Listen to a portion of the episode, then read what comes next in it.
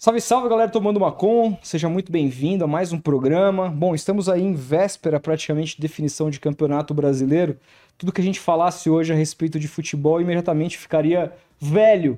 Afinal, muita coisa pode acontecer amanhã. Não sei se meu time vai ficar na Série A, na Série B. Já tá rolando aí falando que os caras estão cobrando bicho atrasado em véspera de jogo que pode que meu time pode cair. Calma, cara. Marcos Leonardo, Felipe, segundo Hum. matéria do, do UOL, do Lucas Mussetti, da, da Gabriela Brino, M- Marcos Leonardo teria entrado no ônibus de viagem atrasado para E Curitiba alcoolizado. e alcoolizado, Eu vi o Sormani falando bêbado, porque tava puto que tinha sido colocado Banco. na reserva. Um É. cara de 20 anos que tá prestes a ser vendido para a Europa mostra que não tem profissionalismo e compromisso absolutamente nenhum, Nenhum. com um clube que o paga em dia, em dia. O Rueda tem vários defeitos. Não vejo a hora de dar dia 9 para poder votar no novo presidente. Agora, nunca deveu o salário. E o cara se dá. Porque saiu do time, faz um papelão desse. Então, assim, eu tô aqui. Mas tá com Eu medo? tô, eu tô aqui. Não, eu não sei, cara. Porque assim, eu tô fechado com o Di Lopes. Você viu que ele já pagou, fez o Pix pro atacante do América que meteu o gol da vitória Sim. contra O Bahia. contra o Bahia. E ele prometeu que vai pagar para o jogador do Atlético Mineiro que fizer o gol da vitória contra o Bahia de novo e para o jogador do Bragantino que eventualmente fizer o gol. Do... 50 mango, cara, não é pouca grana. Mesmo É, para jogador de futebol. rico. Vamos lembrar que por 50 mango, o Bauerman acabou a carreira É, do cara. Tomou um cartão pra, pra beneficiar a casa O cara aposta. mexeu com um- É. máfia de aposta. Então, assim, é, é dinheiro. Então, eu tô, Mas- mais confiante no Pix do, do Di Lopes do, Do que, no próprio tanto, time. É uma parada difícil, Fortaleza na É, Vila. cara, não vai ganhar esse jogo. É. Inclusive, se você quiser apostar, e daqui a pouco a gente vai falar um pouquinho da KTO, se você Isso. quiser apostar, manda a brasa no Fortaleza. Pode Eu tô tranquilo hoje que Porque. a gente vai pra Minas só carimbar mais um título aí. Mas... Ah, então você fugiu um pouquinho dessa coisa do palmeirense, Ah, que eu tô- Tranquilo, parcimonioso. cara. Tô tranquilo. Ah, Palmeiras campeão já, velho. Então, ah, pô, Amanhã, amanhã estarei nas Alamedas comemorando Meus e parabéns, muito alcoolizado. cara. Porque Obrigado. esses palmeirenses aí que estão. Ai, não, Ah, não, não, somos campeões. Ah, que bagulho chato, cara. Chato, chato. Puta que pariu. Campeão já, é pô. isso. Então, como tudo vai ficar velho daqui a poucas horas, Hum. a gente falou, cara, vamos seguir o plano, como a gente fez quando a gente trouxe o Marco Antônio Villa para falar sobre política. E vamos falar hoje com um cara que a gente acompanha há bastante tempo, que eu particularmente conheci numa das- desses vídeos virais que a gente acaba tendo acesso ao Twitter, de ele mandando muito bem em algumas discussões e que eu vou inclusive daqui a pouco perguntar para ele. É um jornalista, um escritor, já lançou aí quatro livros, né? Quatro Acabou livros, de né? lançar um agora 2023 Isso. e, e um- também um comentarista político que vocês, certeza, que estão aqui conhecem e eu tenho certeza que a maioria gosta. Seja muito bem-vindo, César Calejon. Palmas. Palmas. Obrigado, gente. Calejão, né? Calejão, é. Calejon. Todo mundo confunde, Calerron. É, não tem sim, nada. né? É, em espanhol seria, né? É. Seria a pronúncia original do nome, mas aí em português é Calejão. Obrigado, Rodolfo. Boa. Obrigado pelo teu carinho, Felipe. Nós. Obrigado, uma honra estar com vocês, queridos. Obrigado pelo convite, cara. Ô, ô Calejon, eu queria Uhum. saber, cara, para começar, como é que sua carreira se deu pra gente começar a se deparar com o seu rosto na TV, na, na internet, sempre com opiniões muito incisivas, fortes, é, muitas vezes até um pouco desfavorecido no, no, aí no 3 contra 1, É. sempre ali fazendo uma voz, tentando ser um pouco mais, na nossa visão aqui, pelo menos o que a gente pensa, tem visão de, de mundo um pouco mais sóbria Uhum. do que se via, inclusive, na própria Jovem Pan. Como é que, que- o que te levou, como é que foi esse convite, como é que você parou nesses programas, cara? Cara, eu sou jornalista por formação e eu tenho ah, especialização em relações internacionais pela FGV e sou mestre em mudança social e participação política. Então, de alguma forma, a minha vida já estava organizada ao redor dessa, dessa temática. Em 2018, quando da ascensão do próprio bolsonarismo, eu estava trabalhando em comunicação corporativa. Eu era gerente de comunicação corporativa. E ali várias coisas já me incomodavam. Ah, eu tenho uma, uma influência à esquerda por família. Minha mãe é psicóloga e minha mãe, ahm, durante os últimos 20 anos, teve um companheiro que é cubano. Tem ainda, que é cubano. E foi uma pessoa que me ensinou muito a respeito da Revolução Cubana. Eu, com 17 anos, por influência dele, comecei a ler Marx, esse tipo de coisa. Então, várias coisas dessa dinâmica ali do mercado corporativo já me incomodavam, entendeu? Eu era gerente, por exemplo, tinha gente que eu percebia que deveria ser promovida, mas só um exemplo para vocês entenderem. Não tinha um padrão estético adequado para aquela promoção.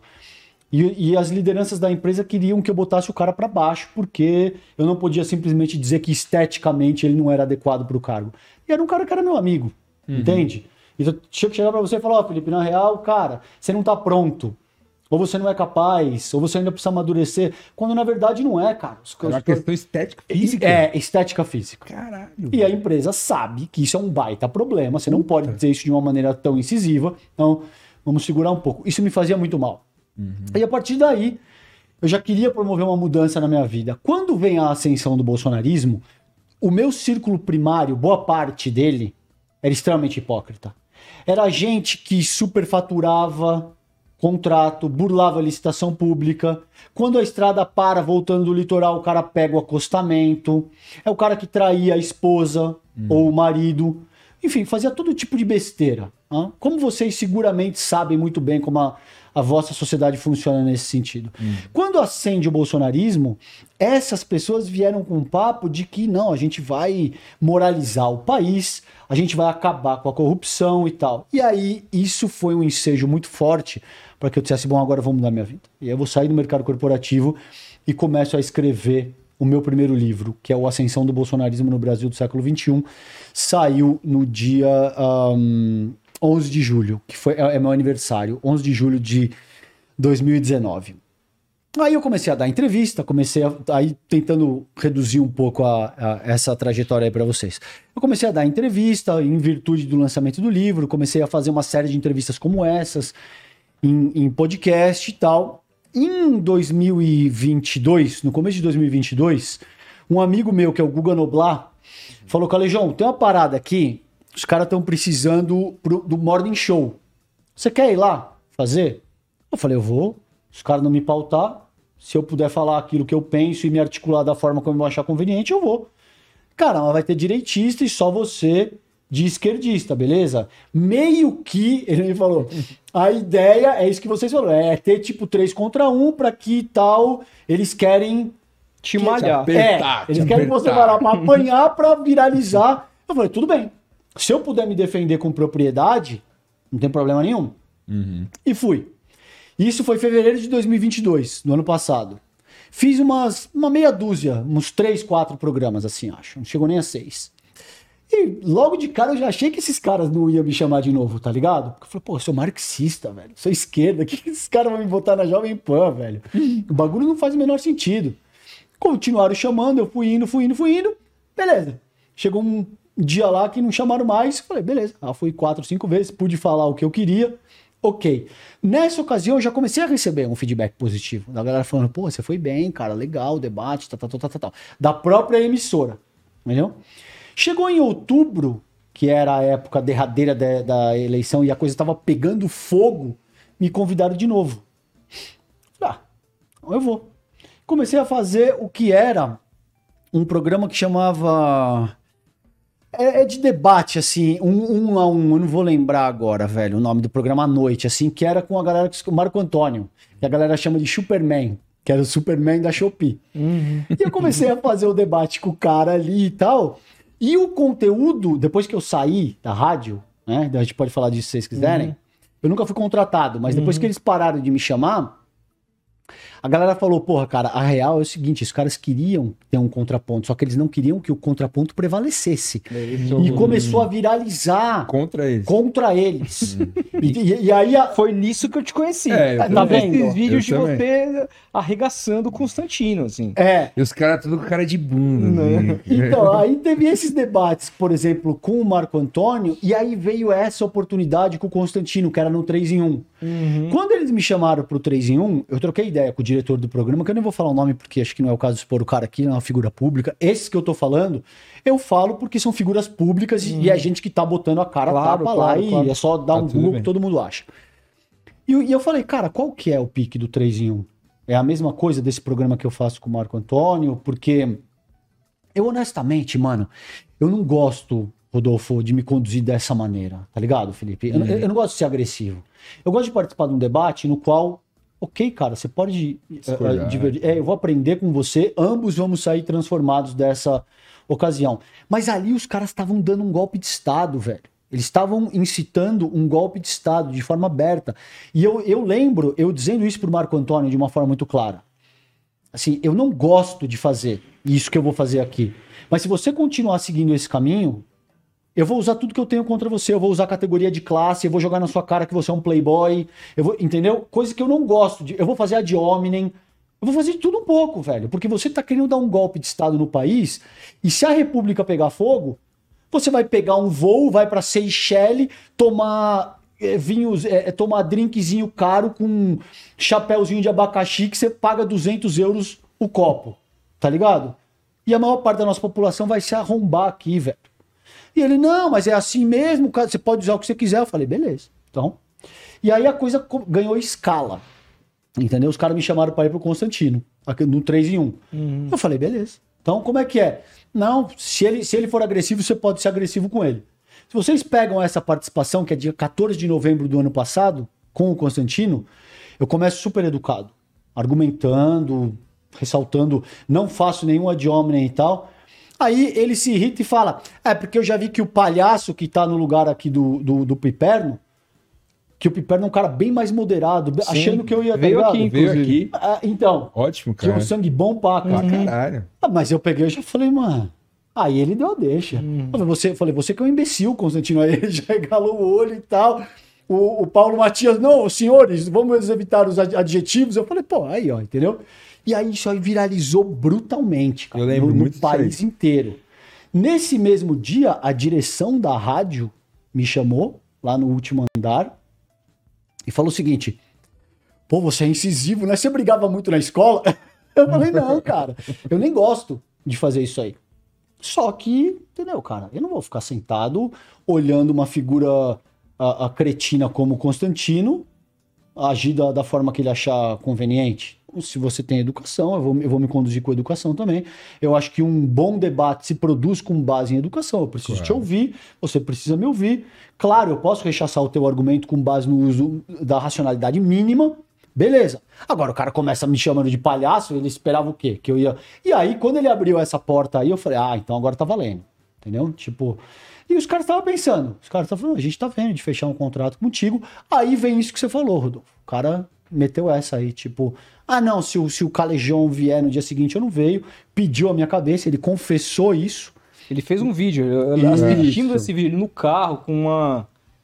O cara tinha. Eu lembro até de ter o cara atrás dele tinha uma cadeirinha de Homem-Aranha. Assim, não Isso tinha um mesmo. bagulho assim? Sim, e exatamente aí esse ele, vídeo. ele falando, olha. E não, e, e ali eu fiquei chocado, porque ali foi assim, ele praticamente dizendo que não queria ser contestado, mas mais do que isso, ele intimando uma própria emissora do tamanho da Jovem Pan de maneira pública. Isso. E a, e a emissora ainda, cara, abrindo as pernas pro cara. E fim cara. foi isso, né? Os um- caras preferiram ele do que o Calejão. Total. E, e, e Calejão, vamos lembrar. Assim, não sei se todo mundo se lembra da ordem cronológica dos fatos, mas o, o- Constantino já tinha tido uma saída da Jovem Pan por defender publicamente, ao naquele caso que houve, que ficou muito famoso, de que é, uma menina, até famosa, né? Ela foi. Ela teria Violentada sido, teria sido de- violen- por alguns violentada caras, e é. tal. E, e ela sofreu represália na, na- no julgamento, aquela coisa toda. E ele foi comentar a respeito disso. E ele fez uma série de pormenores, dizendo que se fosse a filha dele, ah, ele tomaria a atitude de conversar com a filha dele, o que, que ela está fazendo numa festa com tantos homens, como se a culpa Fosse de- dela. fosse dela, enquanto vítima. Sim. Isso pegou muito mal, a gente nem precisa dizer o porquê. Ele acabou saindo da Jovem Pan, a poeira baixou, a Jovem Pan trouxe ele de volta, e, aí- e ainda assim o cara tinha essa força lá dentro. É. Porque, cara, veja, o, o- como eu vejo, tá? O, o- o Constantino, ele, ele é uma figura caricata. Ele depende desse tipo de abordagem, entendeu? Ele, ele se vende como um intelectual e, na real, uma figura extremamente frágil, intelectualmente mesmo. Ele é uma figura que fala com a voz impostada, que é típico, inclusive, do próprio bolsonarismo. Se vocês pegarem ah, e eu tive que fazer isso, eu não recomendo, por força do exercício de pesquisa, tá? O Olavo de Carvalho, que era o principal guru do bolsonarismo, tem um livro que chama Jardim das Aflições. No Jardim das Aflições, esse cara faz toda uma verborragia, todo uma- um malabarismo semântico. Ele cita de filósofos gregos a pensadores iluministas, utilizando termos em latim, como zoom politique, esse tipo de coisa, para no fim do dia te avançar o raciocínio de que existem seres humanos que são mais fortes e outros que são mais fracos por natureza e que faz parte de uma ordem natural e perene. Nossa, que isso me lembra o toma- nazismo. E exatamente. E você pode ver, o Eduardo Bolsonaro fala isso. Não existe uma ordem judaica cristã de dois mil anos que a esquerda quer subverter, que o homem, o provedor, entendeu? E claro, aí já está embutido que não é só o homem, é o homem branco heterossexual.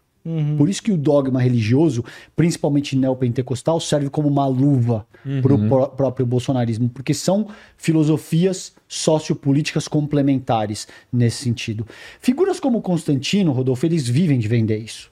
Eles vivem de vender essa fumaça. É um cara unidimensional que a vida dele inteira, a produção intelectual dele, entre aspas, se resume a falar do comunismo, do antipetismo, que o, que o comunismo vai, vai dominar o mundo. Que é esse tipo de coisa.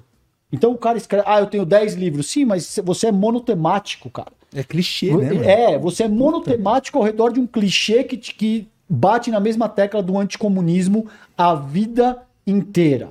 Entendeu? E, e- e fala do liberalismo econômico de uma maneira absolutamente vulgar, porque ele leu ah, ah, dois caras na vida da, da, da escola austríaca. Não, e outra, eu, eu lembro de um debate dele com o Marco Antônio Villa, que também já veio aqui, negando que foi a União Soviética que é, venceu É, a, a, Segunda Guerra. a, segunda venceu, no caso ali, O a da Alemanha nazista. derrotou os nazistas. É. Ele disse que foram os americanos, uma coisa assim, subvertida Ele completamente. tem uma neura com os Estados Unidos, né? Uma, uma- um fetiche, assim, Total. americanoide, né? Total, é um, é um viralatismo que também é típico já da nossa direita liberal e, e- e também da nossa direita ah, neofascista. Todos eles são submissos ao Ocidente com a liderança estadunidense, cara. Então, assim, é, esse negacionismo e trabalhar com ultraje é método, cara. O, o- Constantino me disse no ar,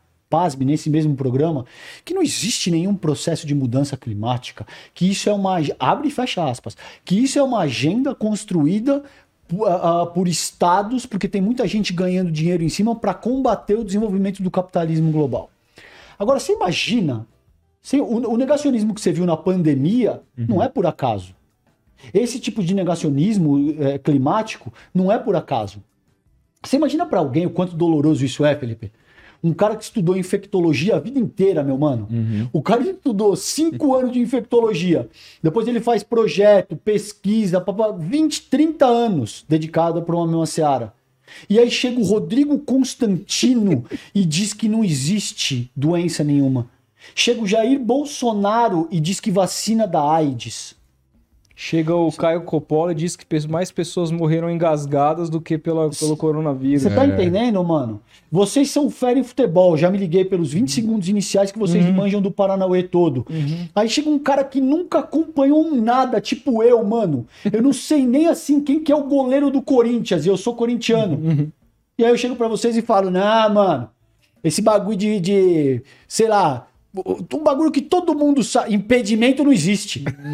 Fala, Como é que impedimento não existe, patrão? Você tá louco? Mano, é, você É nesse imagina É nesse nível, Claro, entendeu? É nesse nível. O cara não sabe nada de futebol, velho. O cara Uhum. nunca estudou nada, ele não sabe nem o que é impedimento. E ele se põe a falar de temas que são absolutamente complexos e densos, que as pessoas passam a vida inteira estudando. Mano. Essa galera, ela, ela surfou muito na onda do desse negacionismo de terra plana. O próprio Olavo, né? Era o grande pai dessa parada aí também. Aí vem a pandemia, os caras negam tudo vacina. O cara Cara, como que o Olavo morre? Covid, né? É. Covid. Olha só, cara. É uma. Aliás, semana passada fez quatro anos desse tempo nefasto que a gente passou. Mas queria te perguntar, Calejão, sobre atualidade agora. Uhum. É, Milley na Argentina, cara. Você acha que o Lula deve ir à posse do Não. Milley? O que você pensa? Eu acho que não. Eu acho que não. Cara, em, em relações internacionais, existe um princípio basilar que organiza a disciplina, que é a teoria da reciprocidade. E é óbvio, é um princípio óbvio. Sabe quando você liga para um cara? Uhum. Ou, ou, ou para alguém que você tá namorando, sei lá, e a pessoa não te liga de volta? O uhum. que, que você faz? Para de ligar, se você tiver o mínimo respeito próprio. Sim. Né? Sendo ignorado. Né? Pô, você tá sendo ignorado, cara. Você tá ligando pro cara reiteradamente, o cara não te dá um posicionamento, não te liga de volta. Isso aí é a teoria da reciprocidade. Nas relações diplomáticas e no concerto das nações de forma mais ampla, todos os atores utilizam a teoria da reciprocidade. Funciona assim: você começa colaborando, você começa demonstrando boa vontade. Se o Rodolfo e o Felipe demonstrarem a mesma boa vontade comigo, a gente segue colaborando numa relação saudável que vai se desenvolver com base nessa premissa elementar de reciprocidade. Se eu começo colaborando com você e você não demonstra reciprocidade, a tendência, uhum. talvez se eu. Eu acho que vale muito a pena, pragmaticamente, dentro do meu cálculo, insistir nessa relação. Eu posso insistir mais uma vez. Agora não é o caso. A Argentina é um país que tem um quarto de PIB do Brasil, deve ter 45 milhões de habitantes, tem um quinto da nossa população, tem, tem um território infinitamente menor, com todos os, o respeito que eu tenho, tenho vários amigos argentinos, amo o povo argentino, mas em termos pragmáticos, no que diz respeito. Existem várias linhas, eu acho que vale a pena mencionar isso com vocês. Por exemplo, quando você estuda relações internacionais, existem os realistas, ah, existem os liberais e existem os construtivistas.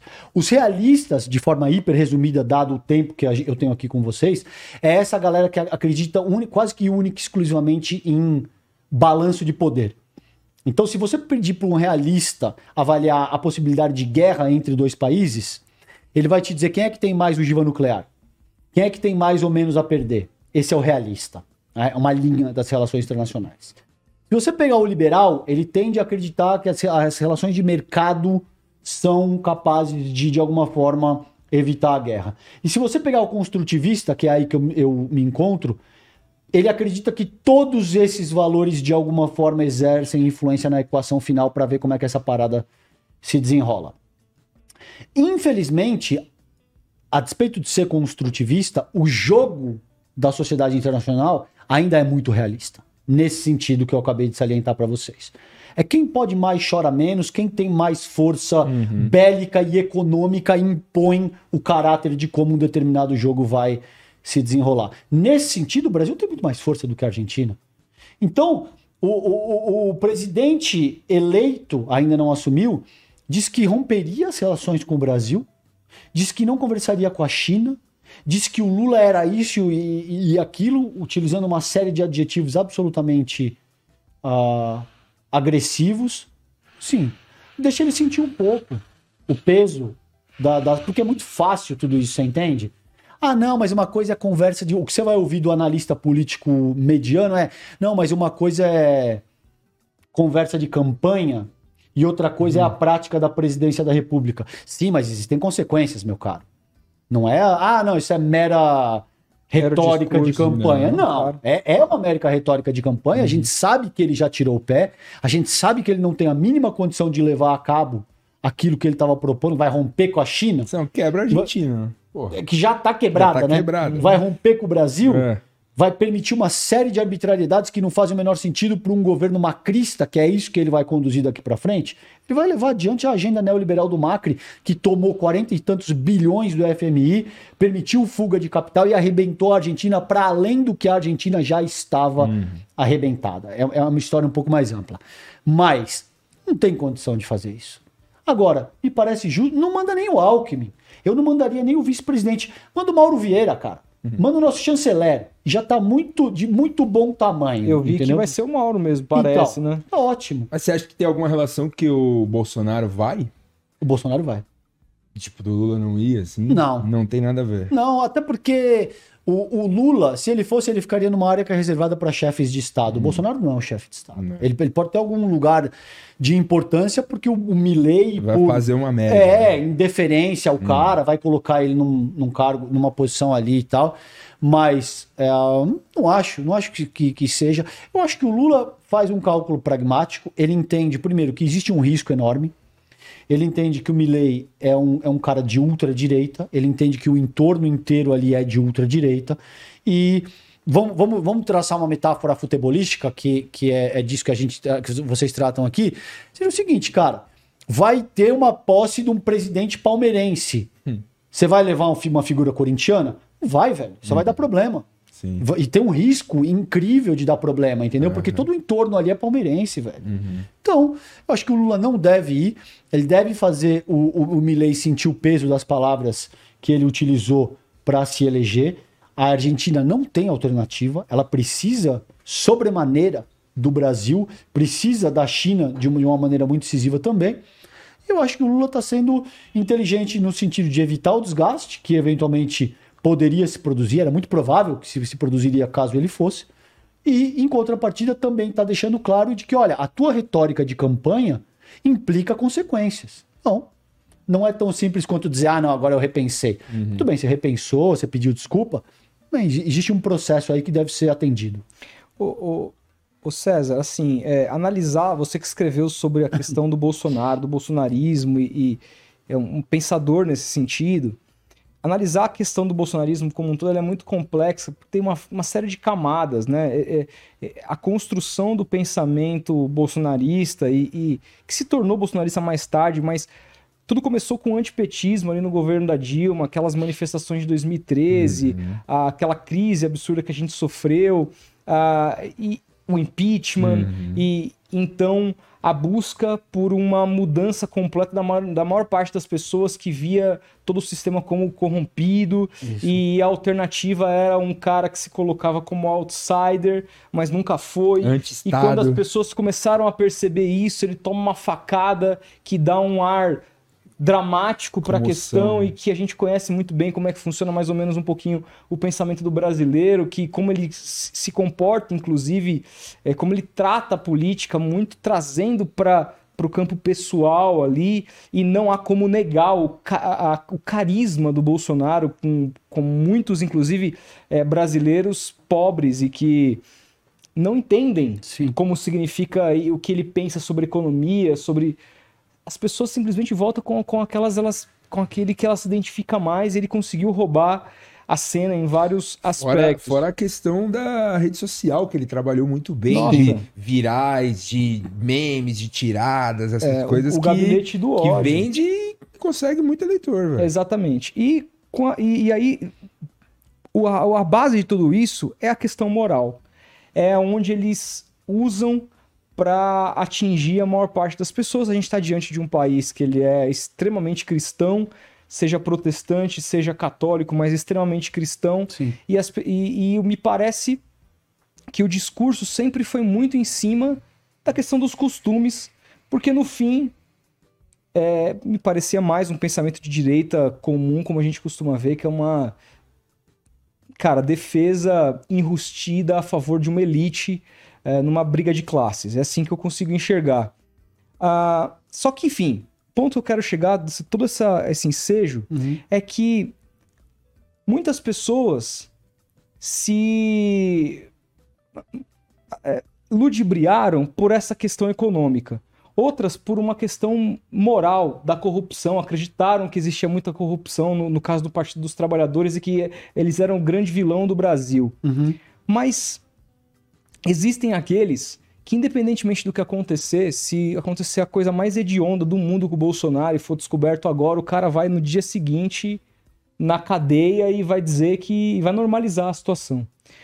O que você enxerga de fato que aconteceu com o Brasil para que a gente chegasse no ponto que a gente chegou em 2018? É uma ótima reflexão, Rodolfo. Eu começaria pelo seguinte, cara.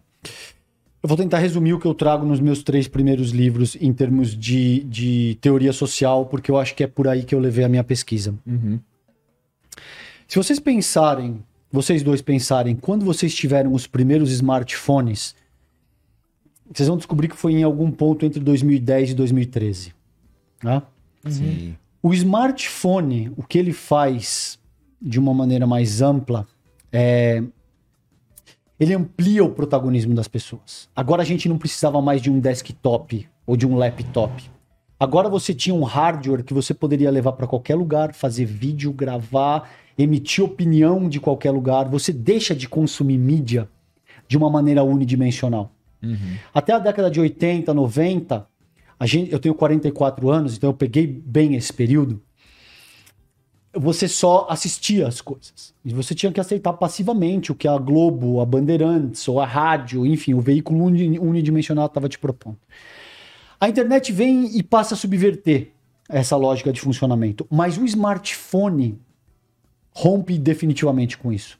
Porque agora você pode estar sentado no sofá, scrolling, vendo hum. o que está na rede social. Alguém botou, pô, os caras vão fazer um podcast com o Calejão, esse esquerdista maluco, não gosto desse cara. Uhum. Entendeu? E você está emitindo opinião naquele momento. Você não precisa mais estar conectado com um hardware mais amplo. Isso, isso se massifica entre 2010 e 2013. O que isso faz é dar um protagonismo maior para as pessoas que começam a implicitamente a, a, se questionar a sua não formulação mais efetiva na organização da coisa pública e da sociedade de uma maneira mais ampla. Isso gera uma, de forma hiper resumida, isso gera uma série de questionamentos do próprio modelo de democracia liberal representativa. Uhum. Isso gera uma onda, por exemplo, que ficou conhecida como Primavera Árabe. Uhum. Somam-se a esse questionamento da democracia liberal ingerências estrangeiras que tinham interesse em manipular o determinado contexto sociopolítico de determinadas nações. Isso, isso acaba sendo o Maidan na Ucrânia, isso, isso acaba resultando em junho de 2013 no Brasil. Se vocês pegarem Estados as Unidos fo... grampeando a Dilma. Isso, Sim. notoriamente. Então isso uhum. não é teoria da conspiração não, nem nada disso. Isso aconteceu. Exatamente. Então, se você pegar junho de 2013, eu tenho fotos no meu primeiro livro que demonstra isso, as reivindicações eram difusas, cara. As pessoas eram contra a PEC 33, contra a PEC 37, contra o aumento da, da, de 20 centavos nas passagens, por mais autonomia no Ministério Público, por melhor saúde e educação, contra a Copa das Confederações, contra a Copa do Mundo, hum. enfim, absolutamente difusas. Né? Uhum. O que, que acontece aí? Desde a redemocratização do país, a gente tinha a figura do FHC, com a social-democracia, em, muito entre aspas, o PSDB de um lado, uhum. e o, o Partido dos Trabalhadores com o Lula de outro. Num modelo tão maniqueísta, a nossa direita liberal percebeu que sangrar, acreditou, né? Sangrar o Partido dos Trabalhadores, desidratar o Partido dos Trabalhadores, significa automaticamente a, assumir um, as, rédeas. A, as rédeas, a presidência da República. Uhum. Exatamente.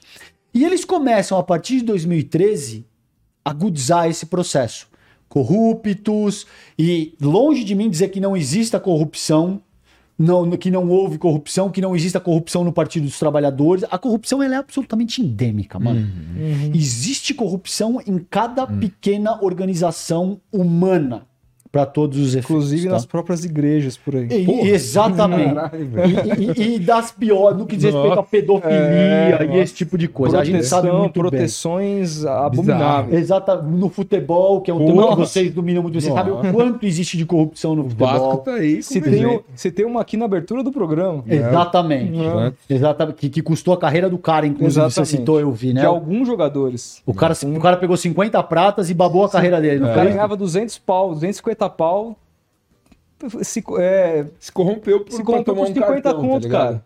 Que loucura. Pra tomar isso. um cartão foi descoberto pra ganhar um troquinho a mais e fudeu a carreira e, e acabou a, a carreira do cara, velho. Tá um ano suspense e ninguém sabe o que vai ser no futuro. Tá aí.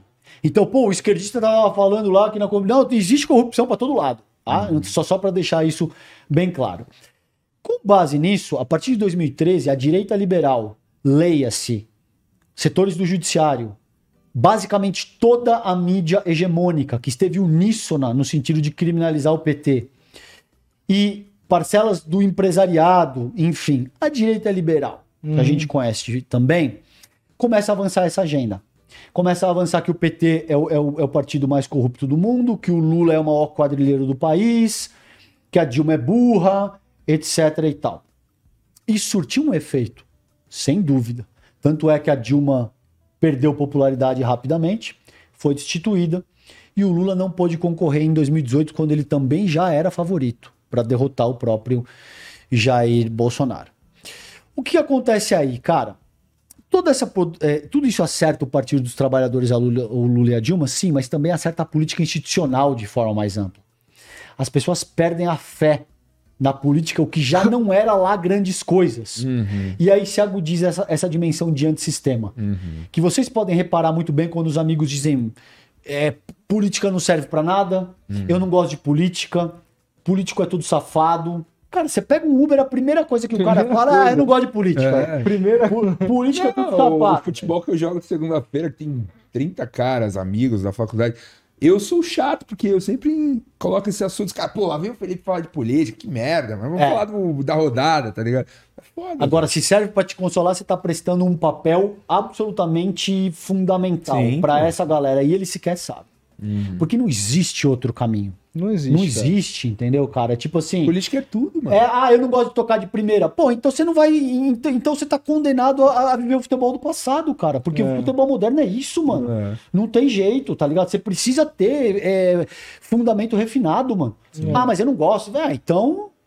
Não vai. É. Se você não gosta de política, você não tem outra alternativa, cara. É por aí. Sim. Muito bem.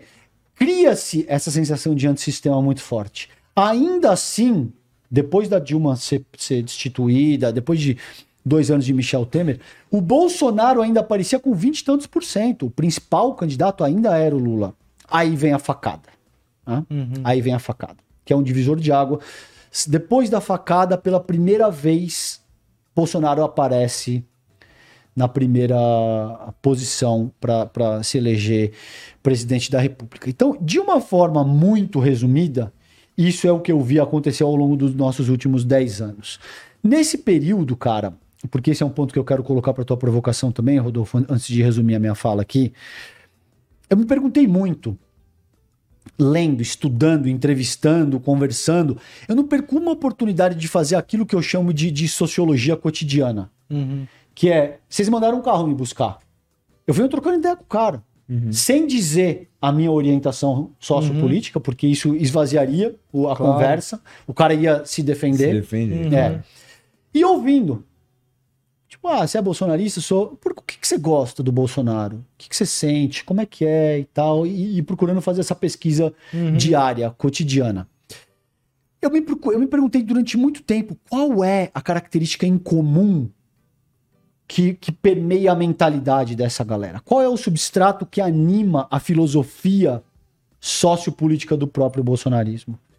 E a minha conclusão depois desses anos de pesquisa foi que o bolsonarista, assim como o cara que está na direita liberal, ele acredita, ainda que ele não saiba que ele tem essa crença, que existem seres humanos que são mais fortes ou mais fracos por natureza.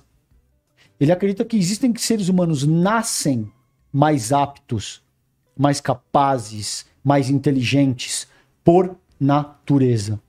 Esse é o substrato que anima toda a proposta do próprio capitalismo.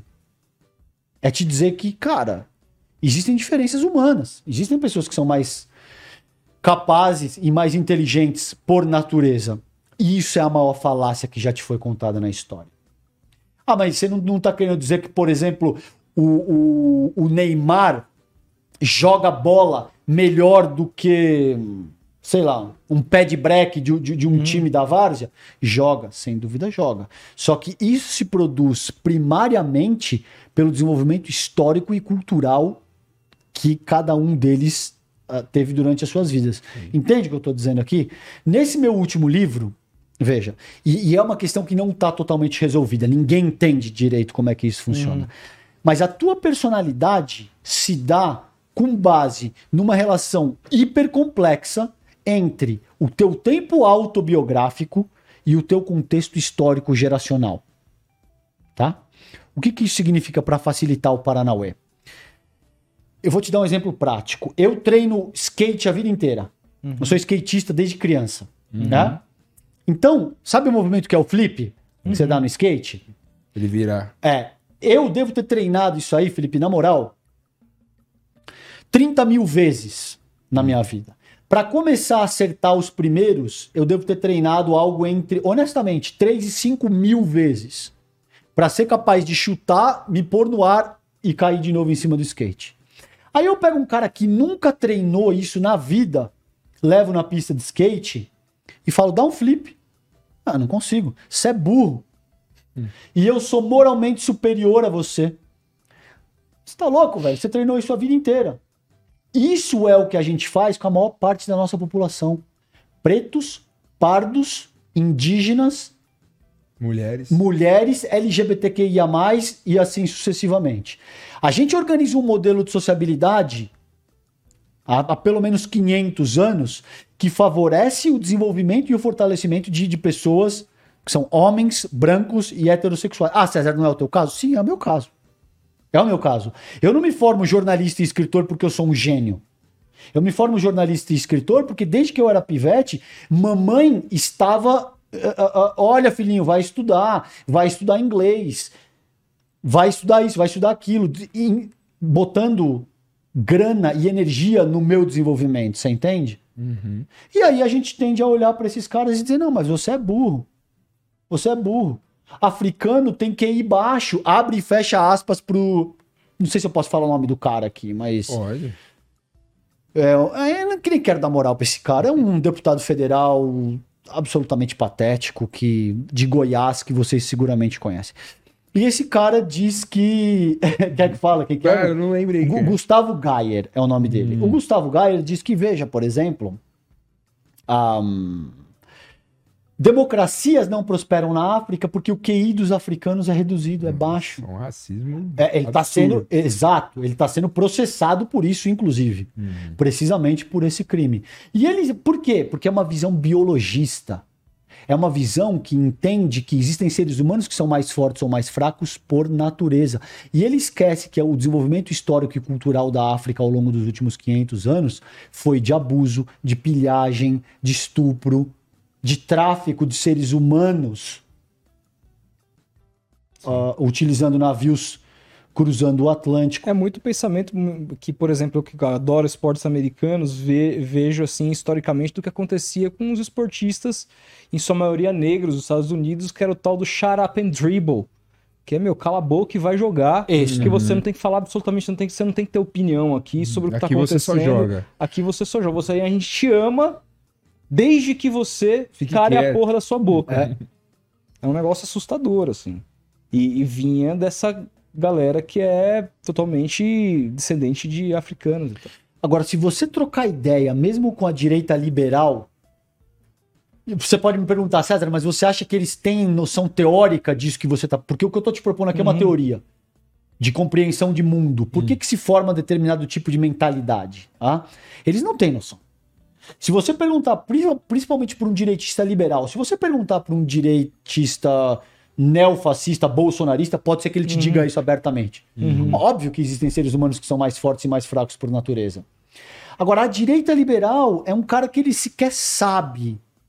Ele entende determinadas questões correlatas a essa questão, mas ele não tem clareza teórica disso que eu estou propondo, entende? Ele não sabe que o que está por trás do funcionamento que ele imprime no mundo é esse tipo de mentalidade, entende? E que, portanto, óbvio que existem processos que favorecem o teu desenvolvimento em detrimento da maior parte da população. Você não vê milion... bilionário na lista negro na lista da Forbes por um motivo.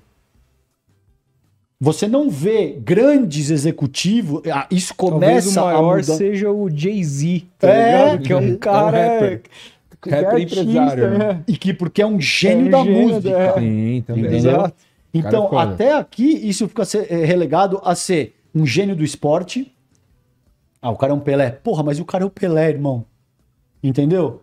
Ah, o cara é o Djavan. Outro dia eu ouvi alguém falar, pô, mas tem o Djavan. Eu falei, cara, mas o cara é o Djavan, velho. Olha a voz é. desse cara. É. Olha as coisas que esse cara escreve. No nível institucional, não existe nenhum projeto, nenhum planejamento para que pretos, pardos, mulheres, gays se desenvolvam. O, o Calejão, a gente estava falando aqui da. Começamos a falar aqui de futebol, da questão. Santos, meu time, joga a vida amanhã. Sei. E eu falei, do, citei o presidente, etc e tal, e também citei eleições que tem no, no próximo dia 9. Acho que o símbolo do Santos mundial não é só o Pelé, mas aquele time de negros dos anos 60. Que contrastavam que com con... a camisa Com branca. a camisa, exato. O Santos Bom, já se passou daqueles títulos sagrados de 62, 63, aí 50 anos, mais.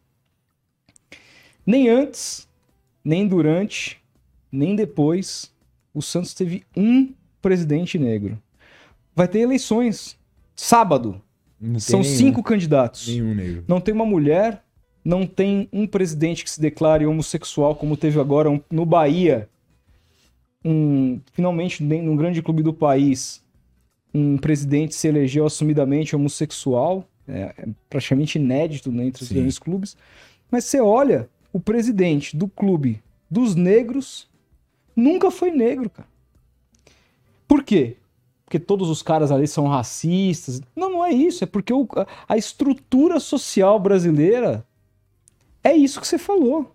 Ela é formada a partir dessa elite que desenvolve poucas pessoas para conseguir economicamente atingir certa, certos cargos.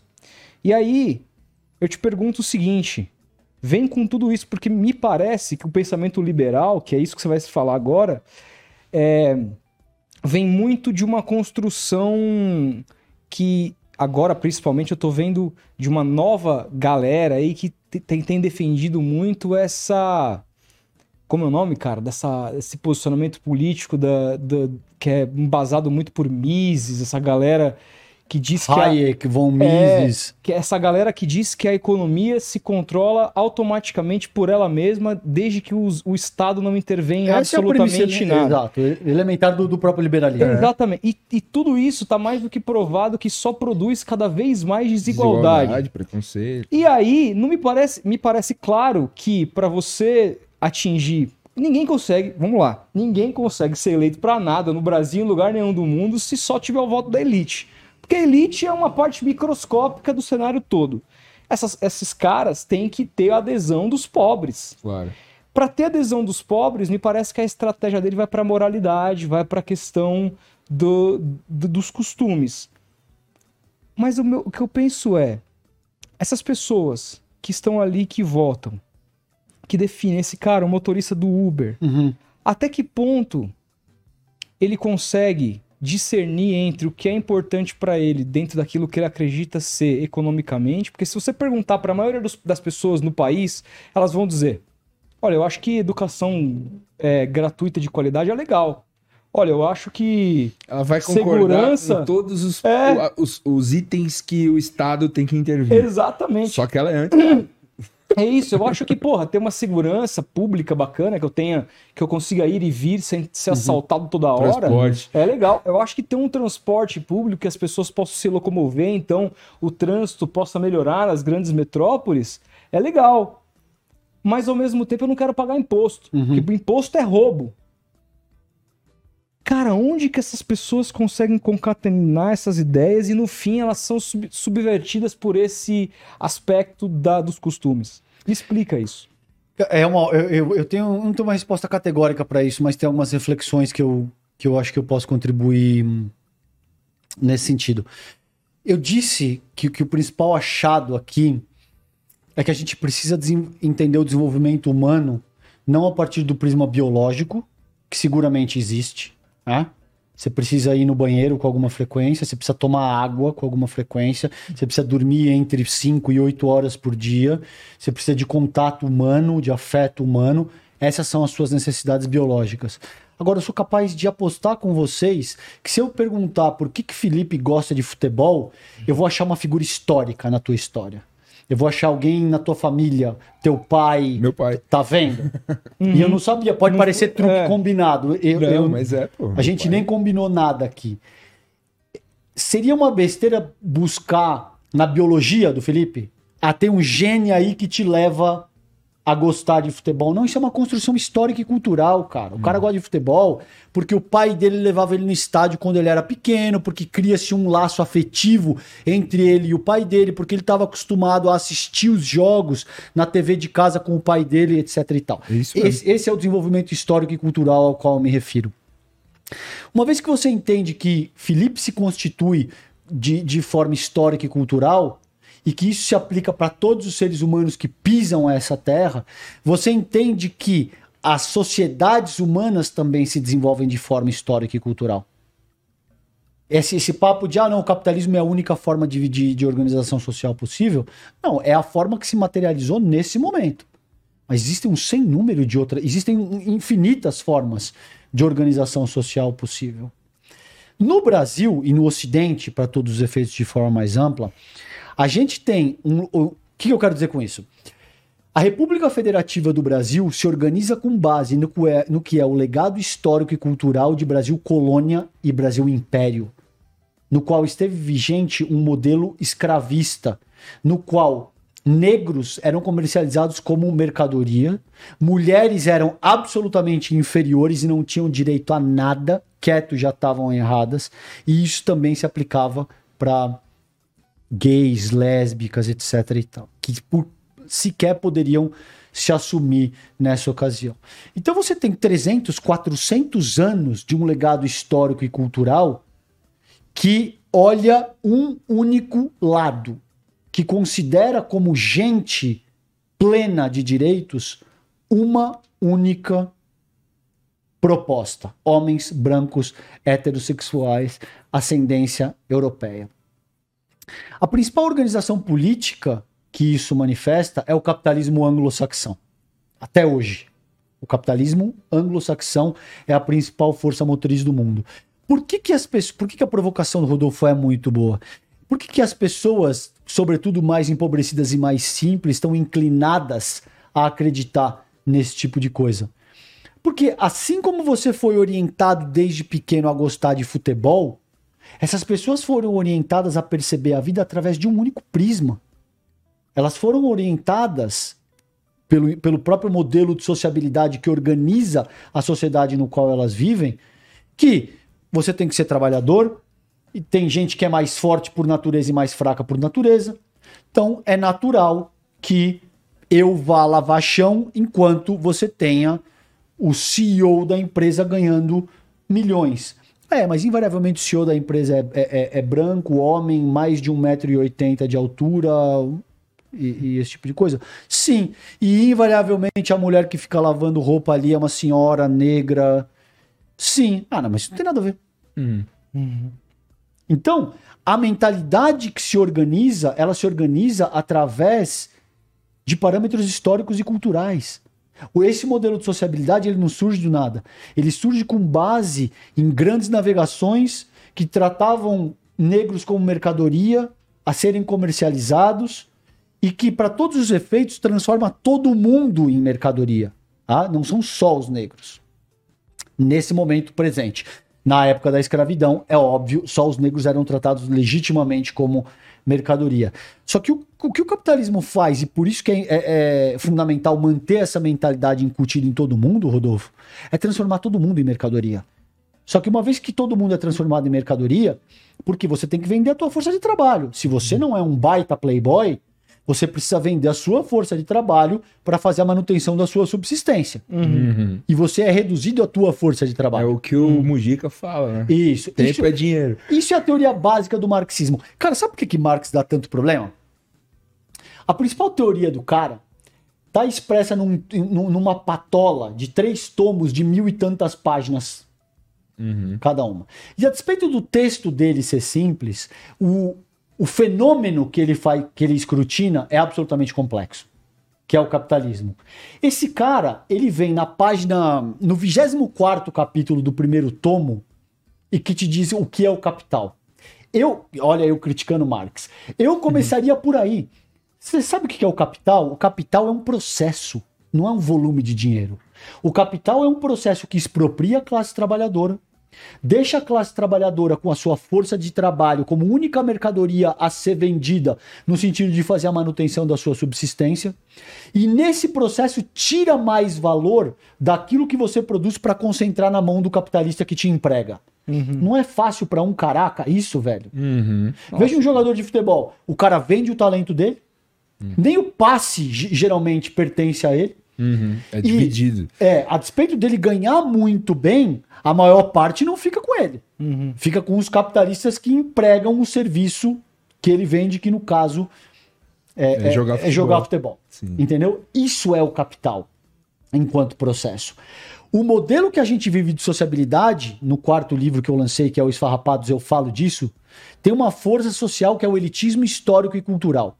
O elitismo histórico-cultural é uma força que organiza os arranjos da sociedade com base em categorias de distinção, de forma a criar uma espécie de gramática da desigualdade e, em última análise, uma hierarquia moral que rege o funcionamento social, político e econômico da nação. A gente sabe muito bem como é que funciona o elitismo histórico e cultural. Negros são inferiores aos brancos, hum. mulheres são inferiores aos homens, estadunidenses são superiores aos latino-americanos e aos sul-americanos, palestinos são inferiores aos israelenses. Existe uma hierarquia moral rígida que determina posições muito definidas nessa hierarquia social que esse modelo de sociabilidade organiza. Isso não é por acaso. Isso é porque os dois pilares do elitismo histórico-cultural, essa força social com a qual eu trabalho, são o capital enquanto processo, isso que eu acabei de explicar para vocês, e a invasão das monarquias europeias nas Américas, que a gente convencionou eufemizar por colonização, que é um processo que lidava com pilhagem, estupro, assassinato, entende? Então, as pessoas já nascem com uma mentalidade colonizada nesse sentido, de que, não, meu filho, meu lugar é esse aqui mesmo. É normal, essa gente é mais inteligente que eu. Eu vejo. As pessoas me falam isso direto. Pessoas que são, que são minhas amigas, que eu converso ao longo da vida e que trabalham, por exemplo, de, de motoboy. Eu moro na divisa do Sacomã com o Ipiranga. Que me dizem, ah, mas eles me chamam de alemão. não por acaso. Ah, não, alemão, mas você sempre foi inteligente pra caraca. Você entende? Só que era um cara que nasceu num contexto em que existe uma programação societária para que ele fosse motoboy. Claro, cara. Sim. E eu cara, fui eu programado para assim, e tem, tem, fotinho minha do lado da minha mãe com diplominha. Eu inteiro vestido de, de, de bacharelzinho já, uhum. com quatro anos segurando meu diplominha já. E esse cara não entende isso. Não entende. Ele não entende que eu fui treinado para fazer o que eu faço e ele foi treinado para fazer o que ele faz. Ele acredita que ele é biologicamente inferior do que eu. Onde entra o privilégio aí, na sua opinião? O, o privilégio é essa estrutura preponderante, é, é, é disso tudo que a gente está falando. E, e, você sintetizou bem. A tua pergunta não poderia ser mais pertinente. É, isso é o privilégio. Sim. O privilégio é contar com um modelo de sociabilidade que te oferece todas as condições de se desenvolver na direção que você quiser, em detrimento da maior parte da população. Não são minorias. Hum. A maior parte da população é constituída por mulheres, negros, e acaba sendo relegada a posições muito específicas que invariavelmente são subalternas. Sim. Cara, eu nunca, Esse é o privilégio. Eu, eu, nunca vou esquecer da minha experiência de quando no segundo colegial, na metade do segundo colegial, eu deixei a escola particular que eu tinha estudado na minha vida inteira para ir para a escola pública. Cheguei lá, cara, os caras estavam aprendendo coisa que eu tinha aprendido na sétima série. Hum. É, uma, um, é um negócio uma assim... Uma estrutura é... bizarra. E aí, uns vão dizer, tá vendo? A, a, escola privada é melhor porque isso, porque o Estado, e tu, etc e tal. É, agora, o que eu, eu, eu, enxergo isso sobre um outro prisma, né? Você estava falando sobre é, o que você ouvia dos amigos. Pô, mas você sempre foi inteligente. Eu escutava a mesma coisa desses caras. Você falou, pô, pô, Rodolfo não precisa nem olhar pra lousa, não sei o que, ele vai lá, resolve os negócios, como se fosse algo que eu não tivesse tido um embasamento histórico Nasceu na minha aquilo, vida, né? que eu tivesse. Como se eu fosse privilegiado por saber um pouquinho mais, porque eu tinha tido acesso a uma outra formação por conta de ter nascido numa família é, de muita luta. Meu pai metalúrgico, Sim. mas que conseguiu, através da força do trabalho dele, é, dar ali para mim, para minha irmã, algum tipo de estudo de qualidade, né? Que não é todo mundo que tem esse tipo de formação.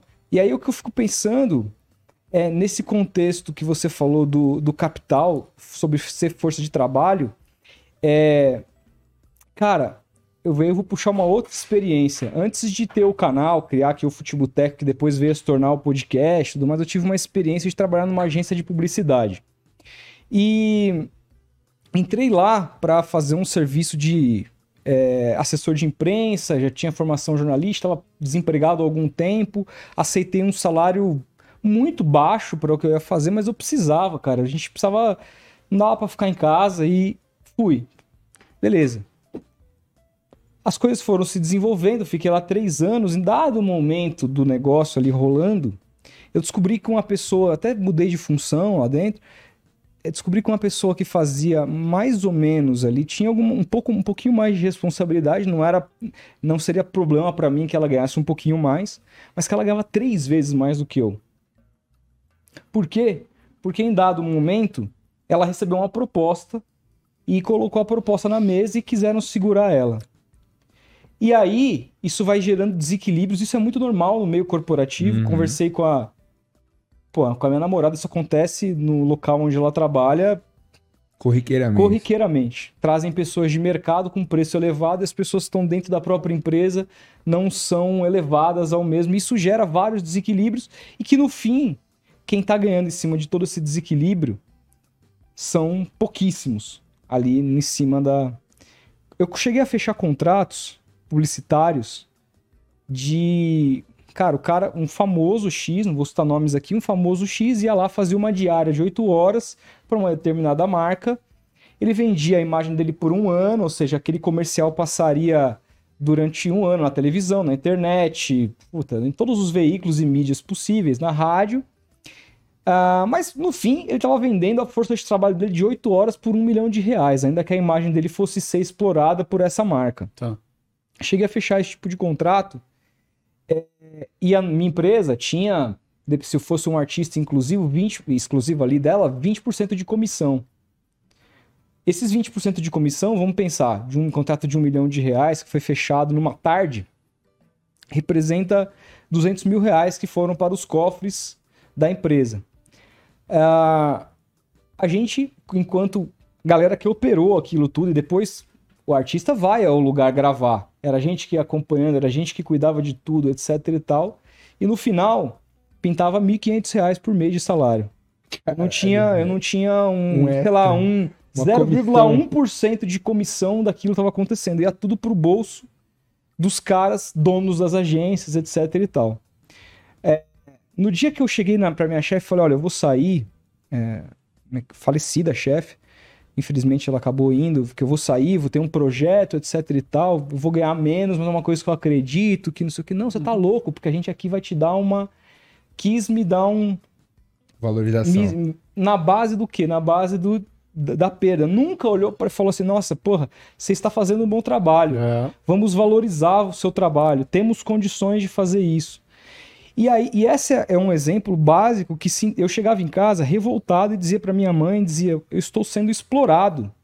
E o pensamento, eu não culpo a minha mãe por isso, nem o meu pai, mas havia muitas discussões ali, porque o que se dizia, não, Vai ficar no, no momento, no momento que você estava aqui triste, moribundo em casa, foram eles que abriram as portas. do ponto de vista de que esses caras que são, que escravizam as pessoas, eles são elevados pela população porque são eles essa Que dão emprego. que dão emprego. É. E é aí que mora o grande perigo da análise social do brasileiro médio. Eles olham para esses caras, para essa elite, com um olhar de agradecimento e não com o olhar de que esses caras estão explorando a maioria das pessoas e desenvolvendo uma das maiores desigualdades do mundo que, que tem aqui no Brasil. Exato. Esse é o capitalismo. Exato. E veja como, a despeito de você trazer eh, Caralho, exemplos absurdamente empíricos, você falou, por exemplo, do teu processo de exploração, você falou de- da, da- tua escola particular e, e da escola pública, você falou a respeito da presidência do Santos, de como os grandes, as grandes glórias foram Através ofertadas por jo- jogadores negros e, e não tem nenhum Não tem negro, nenhum na, negro é, lá. na presidência. Você vê que a despeito de tudo isso que você traz de dado empírico para as pessoas que nos assistem nesse momento, você pode ter certeza que se você for no chat vai ter gente falando, ah, isso é papo de esquerdista. Claro que Pô, vai. o cara acabou de dar exemplo empírico, meu irmão. Não, o cara, o cara aqui deu, só elogios, por enquanto. o, o cara deu três, três exemplos empíricos que não poderiam ser mais fortes. Aliás, você é muito bom nisso. Não sei se já te disseram isso. Você é muito bom é, em colocar esse tipo de coisa em, em perspectiva, porque os exemplos empíricos que você deram são matadores, são irrefutáveis, não tem como. E esse negócio que você fez, eh, disse do Santos aí, eu vou incorporar pro meu arsenal essa parada, porque Uhum. é fortíssimo isso que você acabou de colocar e é irrefutável, irmão. É uma parada que você explicou assim. Ah, eu entendo o que você está falando em teoria, e, e eu vou colocar o- esse mesmo ah, preceito aplicado na prática. Na- na- no, na correlação da vida das pessoas, cara. Exato. É. Porque senão é tudo teoria. Exato. Sim. Agora, isso porque somos homens brancos. Você imagina como é que isso não se aplica no nível para uma pessoa que é uma mulher negra, Uhum. que já nasce condenada a um modelo de sociabilidade no qual você não tem nenhuma outra saída. Cara, isso é revoltante demais. Entendeu? Revoltante, Puta cara. que pariu, velho. E aí, o que me parece, o que mais me revolta, porque houve algum período da minha vida que eu questionei. Eu sempre, eu fui, eh, os meus grandes amigos, os amigos da minha vida são todos de esquerda. Uhum. Em dado momento eu era o chato. Por quê? Porque Eu eu, era de disso. direita? Não, porque assim, eu, eu nunca aceitei nenhum pensamento por osmose. Isso. E, e o que me fez virar a chave para dizer assim, é, estavam, estavam e estão todos eles muito certos do que dizem, foi quando eu percebi que no pensamento é, liberal, capitalista, de direita, inclusive muito antecedente desses caras bolsonaristas, que aí, assim, o jogo ficou muito fácil de ser, da gente começar a enxergar de fato onde a gente gostaria de né? estar. Mas antes era mais difícil, porque as Sim. coisas eram mais sutis. Exato. E nessa época que as coisas eram mais difíceis, eu comecei a reparar que no discurso desses caras, poucas vezes entrava uma palavra tão fundamental na realidade brasileira que é a desigualdade. E mais, nas poucas vezes que entrava, o que, que eles oferecem em termos de propostas reais Nada. para acabar com a desigualdade? Como você acaba com a desigualdade sem a força do Estado, pelo menos minimamente repará-las? Qual que são as propostas reais, empíricas? E outra, sem mostrar para as pessoas que estão. Essa senhora que ela também pode fazer parte. Tipo, figuras negras apresentando jornais, por exemplo, que a gente vê hoje. Mulheres com poder, Exato. gays com poder. Tipo, isso tem mudado ultimamente, né? Tem. Tem Mas- mudado ultimamente, mas nunca foi a- o modus operandi da, da sociedade. Sempre foi o branco É. heterossexual. que E, e olha só, cara, um, um negócio que eu trago nesse meu quarto livro quando eu falo de, do elitismo histórico e cultural. É, a questão central aqui é o seguinte: representatividade estética e cultural é importante. Mas tem um paradoxo aí. Por quê?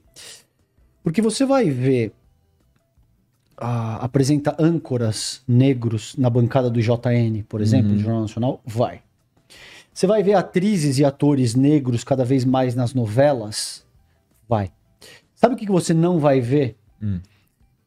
Negros e negras donos de emissoras como a Rede Globo.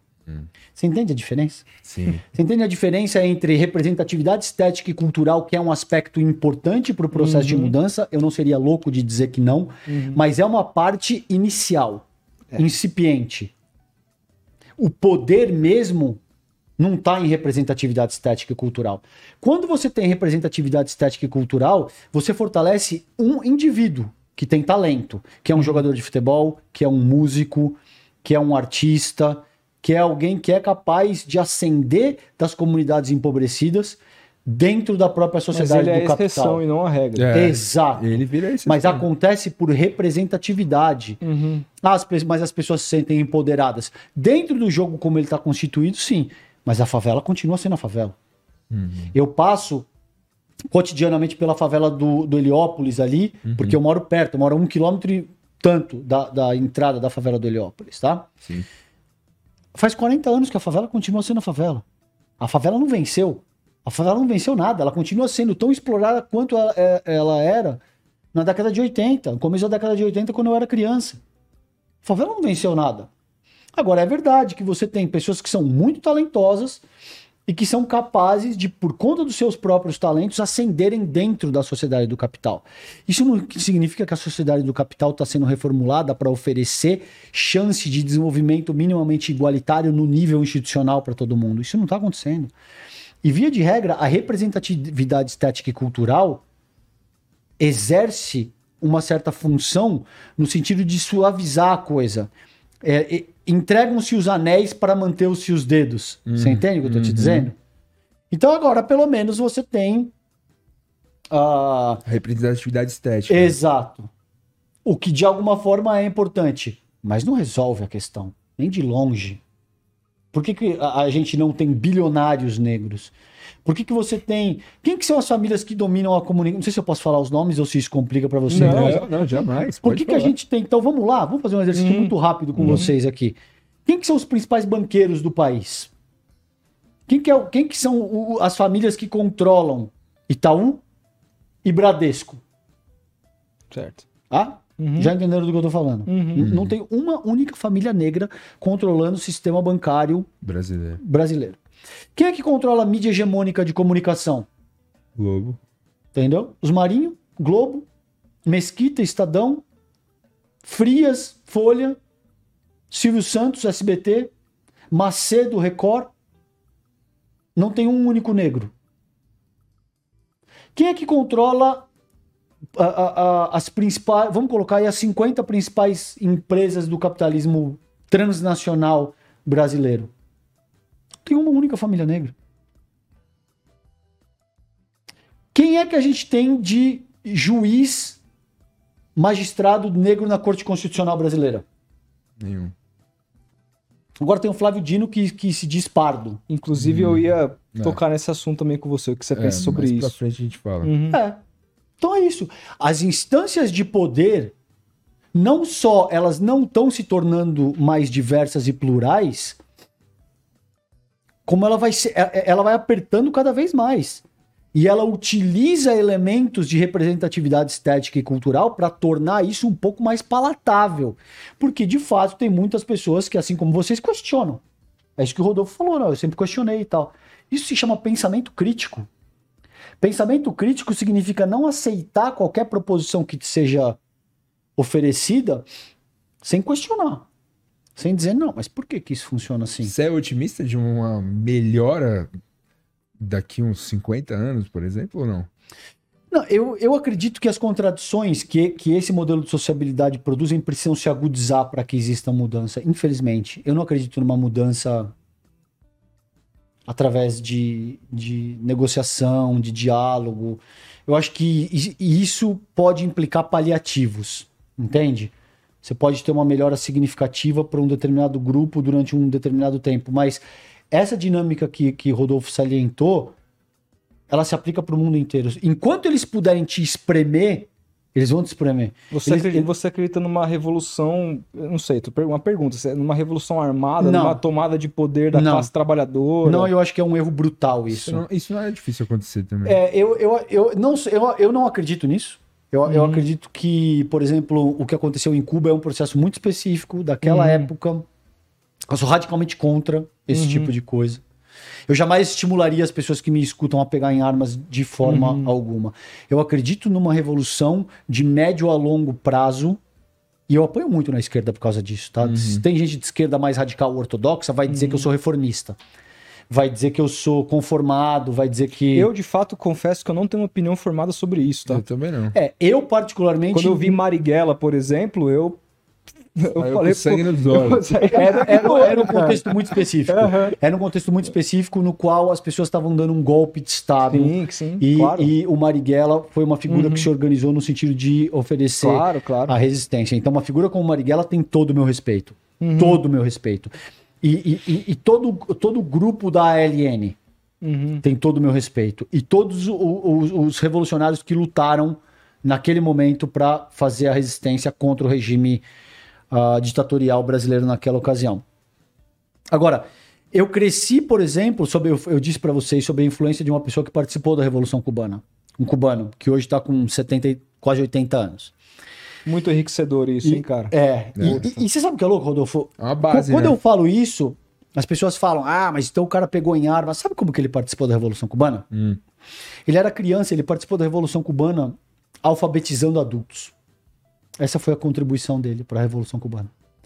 Uma pequena parte se deu através de armas, porque existiu a invasão da Baía dos Porcos, existia toda uma questão geopolítica global da Guerra Fria, entende? A revolução de fato na qual eu acredito se dá através por esse tipo de processo. E um processo educacional, de um processo é, de criação de senso crítico. É, exatamente isso. Tem, o, o, os meus dois lemas são emancipação popular e pensamento crítico. E aí, é isso que você falou. É, é, o que é pensamento crítico? Significa questionar no sentido de entender o teu modelo de sociabilidade. É libertador, cara. Não, não quer dizer que você tem que estar à direita ou à esquerda no não, espectro político ideológico. Exato. É. Só que o que acontece, quase que invariavelmente, quando você começa a pensar com base em categorias históricas, materiais, factuais, você tende a se inclinar à esquerda.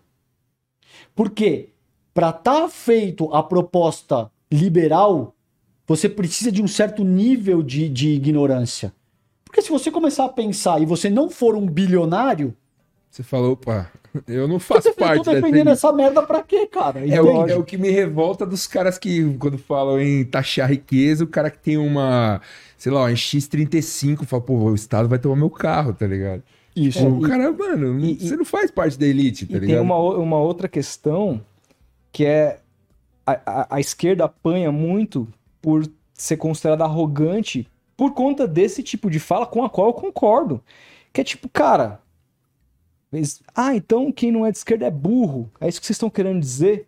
Quem. Cara, depende. Eu sempre falo isso, depende. Se você fizer parte da pequena elite brasileira, aí não é questão de burrice, é uma uhum. questão de perpetuação de poder, de perpetuação das coisas como elas são.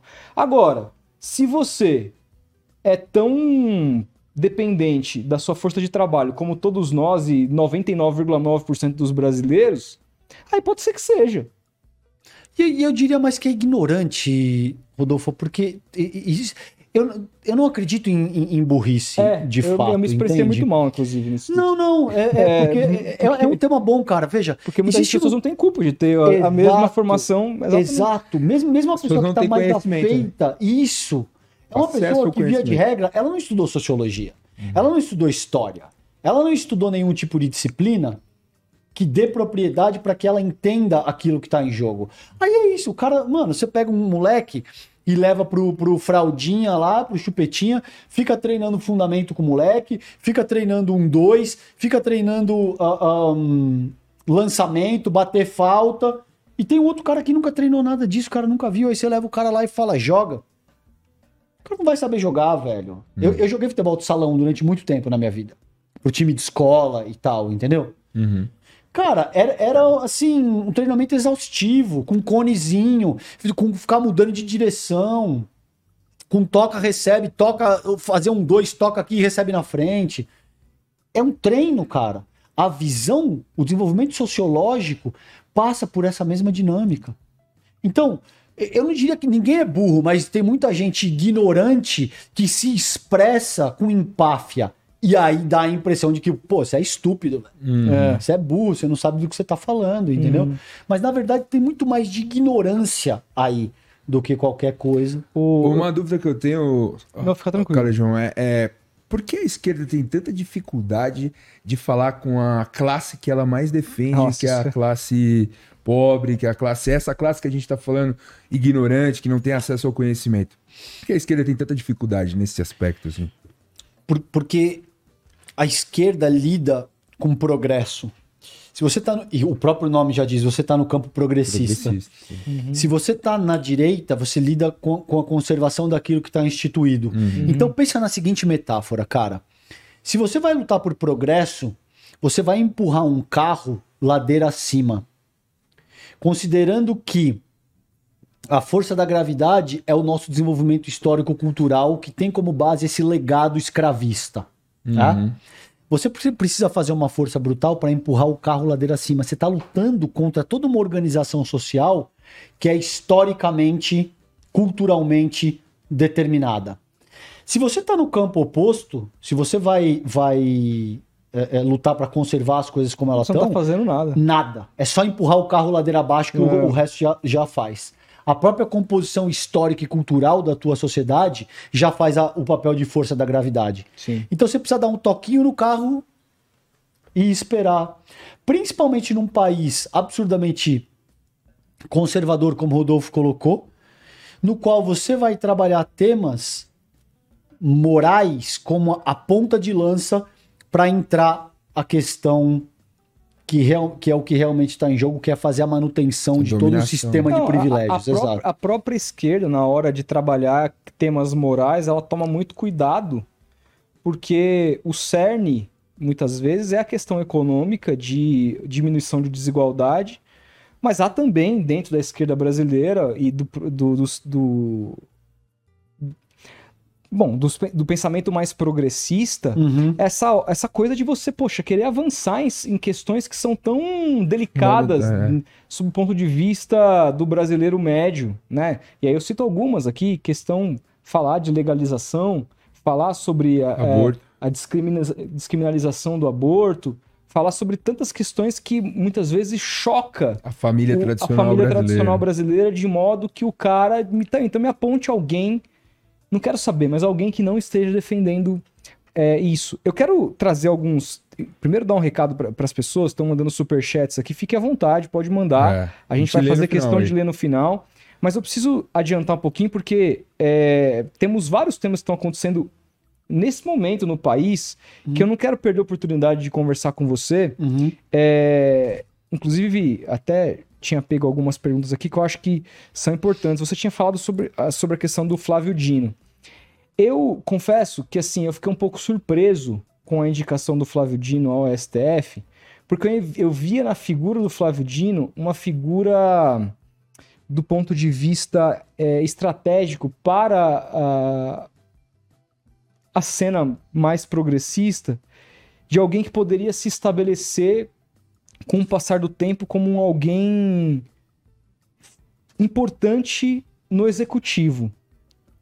É, cara, eu gosto muito de ter o Flávio Dino no STF, mas ao mesmo tempo acho que é uma perda importante de, de uma figura que poderia ser relevante daqui a alguns anos em termos de do que vai ser o futuro pós-Lula, por exemplo. Uhum. O que, que você pensou, o que, que você acha dessa, dessa, dessa indicação e, e do, do, do Flávio Dino ao STF?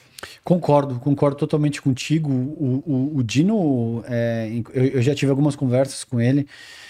Ah, é inquestionável, ele é uma potência intelectualmente, em termos de comunicação.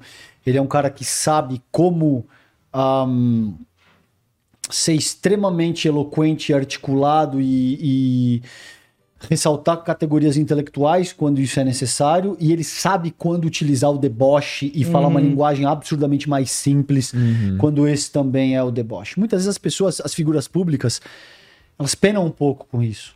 Porque ou o cara tem uma coisa ou ele tem outra. Ciro. É, por exemplo, Uhum. o Ciro comete uma série de equívocos grosseiros que é, é- é até complicado que, que você achou do analisar, né, tapa cara? que ele deu na, na, na cara do cara? né? Não, o cara pediu, né, velho? Foi mexer com um pitbull, velho. Porra, cara. E botando a cara, gritando, chamando o cara de bandido na orelha É. do cara. Ninguém, ninguém tem obrigação de Ninguém tolerar isso também, né? entendeu, É. cara? Pô, você, você bota, você grita na orelha do cara que o cara é bandido, esticando o pescoço e. Eu, eu, eu, eu sou contra, tá, cara? Eu sou contra. Honestamente, eu sou contra qualquer tipo de, de violência, qualquer tipo de agressão. É, não acho que é por aí. Mas, pô, complicado também, né, velho? Parece que o cara faz o vídeo já deliberadamente pedindo aquele tapa É. pra viralizar. Ele tava internet. até preparado, assim, É. Pô, Que é uma tática muito utilizada por muita gente hoje, né? Eu quero tomar o soco na cara pra Mamãe falei é o viralizar. maior exemplo. Exato. O MBL Exatamente. vi- viralizou dessa maneira. cara. Exatamente. Os caras ficam torcendo pra tomar o tapa na cara pra de alguma forma ganhar like, seguidores e tal. É. Então eu acho lamentável. Eu, é, é, quando eu disse que o Ciro cometeu uma série de erros, nem, nem era isso que eu me referia. O Ciro cometeu uma série de erros porque ele viu, ele adotou um determinado tipo de raciocínio e, e ele perdeu pra Tebet. E ainda assim ele seguiu dando murro em ponta de faca. É. Então, o Ciro é um cara que eu respeito, que eu acho que tem uma contribuição importante, mas que é demasiadamente vaidoso, é um cara que não consegue aprender com a própria experiência. É complicado, entendeu? Você se colocar como gênio mal compreendido ad eternum. Entende? Não dá, cara. Dá. Não chega uma hora que você precisa dizer, olha, não, não é o meu momento, eu vou. ah, Recalcular ah, a rota. É, exato. Eu vou recuar um pouco o time para depois fazer um outro Engraçado ataque. que vindo de um cara tão inteligente, né, cara?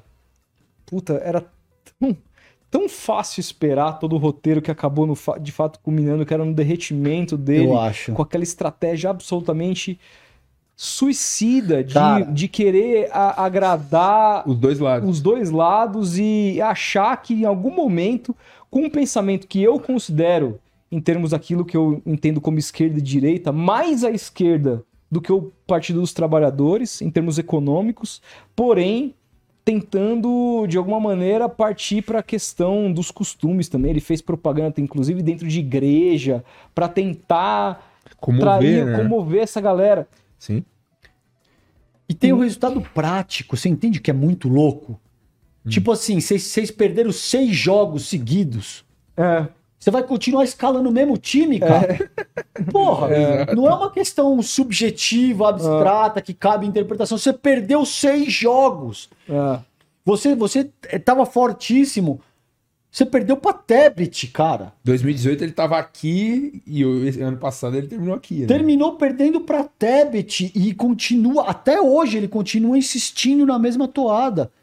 Então, assim, o que, que falta pra você perceber que, cara, pô, não é possível que você é uma figura inteligente. Até então, as pessoas te ressaltavam pelo teu torque intelectual. Sim. Você já perdeu seis, você vai perder a sétima e vai continuar dizendo que não, mas é porque eu perco porque eu sou um gênio, mal compreendido pela humanidade. Ah, dá licença com esse papinho, mano. Tá ligado? Não vai, não vai colar, Falta cara. humildade, né, cara? Muito. Então, assim, tenha humildade para reconhecer. Não, porque eu tenho. é, eu falo idiomas e tenho meu time em Harvard. O povo não quer saber disso, irmão. Política institucional não se ganha tendo diploma em Harvard. Você precisa de voto da população. E a população. E, e- isso é o que faz da política institucional um jogo tão complexo. Eu não tenho dúvida de que o Círio é um cara extremamente culto e, inteligente. Eu não tenho a menor dúvida disso. Mas a população não quer votar no cara, velho. Não quer votar, mano. Você acha que falta carisma ou um linguajar mais fácil pra população média? É, no caso do Ciro, eu acho que falta humildade. Eu acho que ele é muito vaidoso. Eu acho que caberia perceber que não era uma. Cara, eu fiz um artigo pro UOL, que tá lá no UOL, e não me deixa mentir. Em. Sei lá, velho. com- Fim de 2021. Dizendo que a estratégia de comunicação do Ciro tá considerando a, a política institucional como uma fotografia. Porque na época, aí no começo de 2021, aí, o bolsonarismo ainda estava muito forte. Ainda tinha aquele, aquele re- resquício do antipetismo. E o Ciro começou a querer bater no Lula, bater na esquerda, etc e tal. Eu falei, o Ciro tá vendo isso como uma fotografia. E é um filme. Você imagina o seguinte, Felipe. Se você quer acertar algo em política institucional, você precisa mirar num alvo que está em movimento. Não adianta você mirar no alvo, porque a hora que o negócio chegar, Passou. você entendeu? Você precisa mirar Na considerando frente. que é um alvo em movimento. E eu falei, o Ciro tá mirando no alvo parado. A hora que ele chegar para 2022 com esse discurso, o espírito do tempo já vai estar na, na, na centro-esquerda de novo. E ele vai cometer o suicídio por. Não deu outra. Ele, ele perde para Tebet. Uhum. Entende? O que falta é um pouco mais de humildade para entender que, a despeito de toda a tua genialidade, de todos os cargos políticos de Harvard, de todos os elogios que ele recebeu ao longo da vida, isso não define a eleição. E você nunca foi nem pro segundo turno, velho. É. Entendeu? Sem contar que é um cara que me parece muito difícil de lidar, né, cara? Ele não consegue ter um, temperamento consenso nem muito- dentro da Mas própria por família. isso, cara. Rodolfo, é um cara que não consegue ouvir, velho. É um É. cara que ele tá certo o tempo todo. Ele, ele, e se ele não tá certo, ele parte pro deboche. E- É. entendeu? Eu lembro O- de é um uma- de cara uma- que Se ele tivesse aqui agora e ele, e ele ouvisse essa crítica, você é um moleque que não sabe de porra nenhuma. cara. Alterar a voz. É, É. entendeu? Eu lembro da, daquela entrevista que ele deu pro Gregório do Vivier. Você chegou a ver isso? Cara, o Gregório levantando a bola pra ele cortar. É. O Gregório falando que votava um É. baita de um comunicador É. que tem milhões de seguidores, levantando a bola pra ele cortar, ele conseguiu brigar com o Gregório. cara. Ele conseguiu entrar numas questões que eu falei, nossa. Criticar, mandar a Nossa. galera do Gregório embora. Você tem que mandar Nossa. essa galera embora. Eu não tô aqui, cara. Um bagulho vergonhoso. Vergonhoso, Vergonhoso, entende? vergonhoso. Então o que falta, E honestamente, meio pro Ciro ditatorial, Gomes cara. é, Meio é a- não, é né? a habilidade política. Capitão É. do Mato, né? Que é É, apelido habilidade dele. política, cara. Cara, política é a arte de construir consenso. Uhum. É a arte de perceber as sutilezas do, do teu interlocutor. Entendeu? Isso é fazer E política, Isso o Lula cara. é mestre. né? Mestre. Mestre. Mestre. O Lula surge com o que se convencionou chamar o novo sindicalismo. Então, o Lula é um cara que, ao longo da vida dele inteira, ele construiu consenso. Uhum. O Lula não é um revolucionário comunista. Nunca foi, velho. A principal habilidade do Lula é construir consenso, é escutar, é saber ouvir. Ele te percebe muito fácil, entende? Então, assim, é, é, ele, pe ele, ele pegou meu livro na mão, olhou, falou: Ah, eu vi falar muito bem desse livro, que capa linda, não sei. Ele já começa te ganhando. Ele é sedutor, Te, velho. te desarma. né? É, o Lula, se ele vier aqui, mano, ele vai tomar uma pinguinha, ô, ô, meus garotos, vai, ser- Falar do Corinthians. vai falar do Corinthians, que ele vai perceber que vocês gostam de futebol pra um caralho. É. Ele te ganha antes, entendeu? E política é isso. Política é entender, mano, quem que é o Rodolfo, velho? Com base naquilo que ele me disse, como é que eu vou conquistar o Felipe, velho? O cara, me- ele já me falou do futebol, ele me falou do pai dele e tal. O Lula é um mestre disso, velho. É. E, e você deixa o cara meia hora com você, você sai fascinado. Porque ele entende, ele te conquista, ele te ganha, Isso entendeu? pode ser muitas vezes interpretado de uma maneira pejorativa, como algo ali. Malandro. Uma malandragem, Pode. como algo. Mas política tem malandragem. É, é aí, cara. É a mesma coisa que falar que o futebol não tem malandragem, mano. É. Que, que não, tem- que não tem Uma catimba. santo, tá que não tem catimba, que não tem. Pô, você tá ganhando de 2 a 0 Os caras os cara tão, tão pra fazer o primeiro gol. Cai aí, mano. E fica... Todo mundo sabe que isso aí rola, entendeu, velho? E todo mundo faz. Sim. Tem a malandragem. Foi ele que falou que se, se Jesus voltasse à vida e fosse presidente do Brasil, ele teria, teria que se unir com Judas. Acho que foi ele que falou isso. Não, não me recordo. Não sei. Mas é, mas é mais ou menos, se eu não me engano, foi ele. A galera pode mandar nos comentários aí, mas é mais ou menos, independentemente de ter sido ele ou não, sintetiza bem o que é a maneira como ele, a maneira como ele opera dessa questão da, da- das, Mano. das convergências, né? No futebol de salão, tinha, eu não vou falar os nomes, porque era uma Oliark que a gente jogava, tá ligado? Tinha uma copinha. E, e tinha um cara, mano, de um time adversário, que era tipo o craque do time, tá ligado? O meu técnico, que eu também não vou falar o nome, colocou um mano que era, o, o- tipo, o cara não era, ele não era bom de bola, você tá ligado? Mas ele era catimbeiro, ele ficava irritando o cara, velho. Ele, ele, ele, ele fingia que a marcada dava um tapa na orelha do cara, tá ligado? E, e ninguém via. Xingava o cara, não sei o quê. Mano, o cara se irritava e, e- e queria brigar. E era expulso. Sim. E os dois eram expulsos, só que você tinha tirado um, um- um, tipo assim, um cara meio a, a, pé de breque, meio perna de pau que chutava a bunda de bezerro no, no, no jogo pelo craque dos caras, tá ligado? Ah, não, mas não funciona. Funciona sim, É mano. o, que os é o que os argentinos fazem com a gente há anos, na Libertadores. E os caras caem na pilha. O Ciro cai na pilha, velho. É. O Ciro dá um tapa na cara de um cara que agora vai se candidatar a, a deputado federal ano que vem. Você vai ver. Tá ligado? Pode crer. O cara vai falar, aqui ó, porque Ciro Gomes bateu na minha cara, que eu, eu tava combatendo a política, o- a corrupção dos políticos, e vai se eleger, mano. O Ciro cai. Agora, isso tem uma, uma correlação direta com vaidade, você não aguenta ser contrariado. Você não, você não aguenta a mínima divergência que você já. Não, o quê? Com o que, que você acha que você tá falando, mano? É. E a política não é assim. Não é. Para construir consenso, você precisa entender que.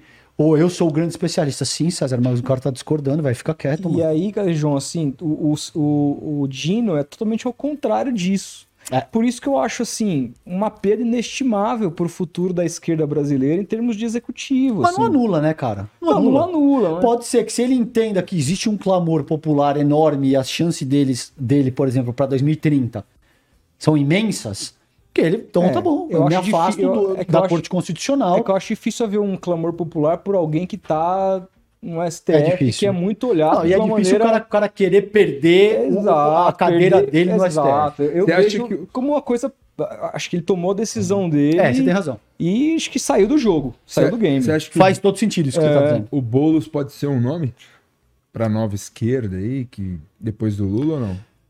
Cara, eu já tive muita, já fiz muita live com o Boulos, já conversei muito. Ele é lá no Nesse lugar momento- onde eu vim, do Tabuão, lá, do Campo Limpo ali. Ele É, nesse momento não. Eu acho que, o- que o Boulos ainda tem uma estrada Longa. longa. Hum. É. Mas o Boulos é uma potência, cara. Ele é extremamente inteligente, é um cara que eu respeito muito.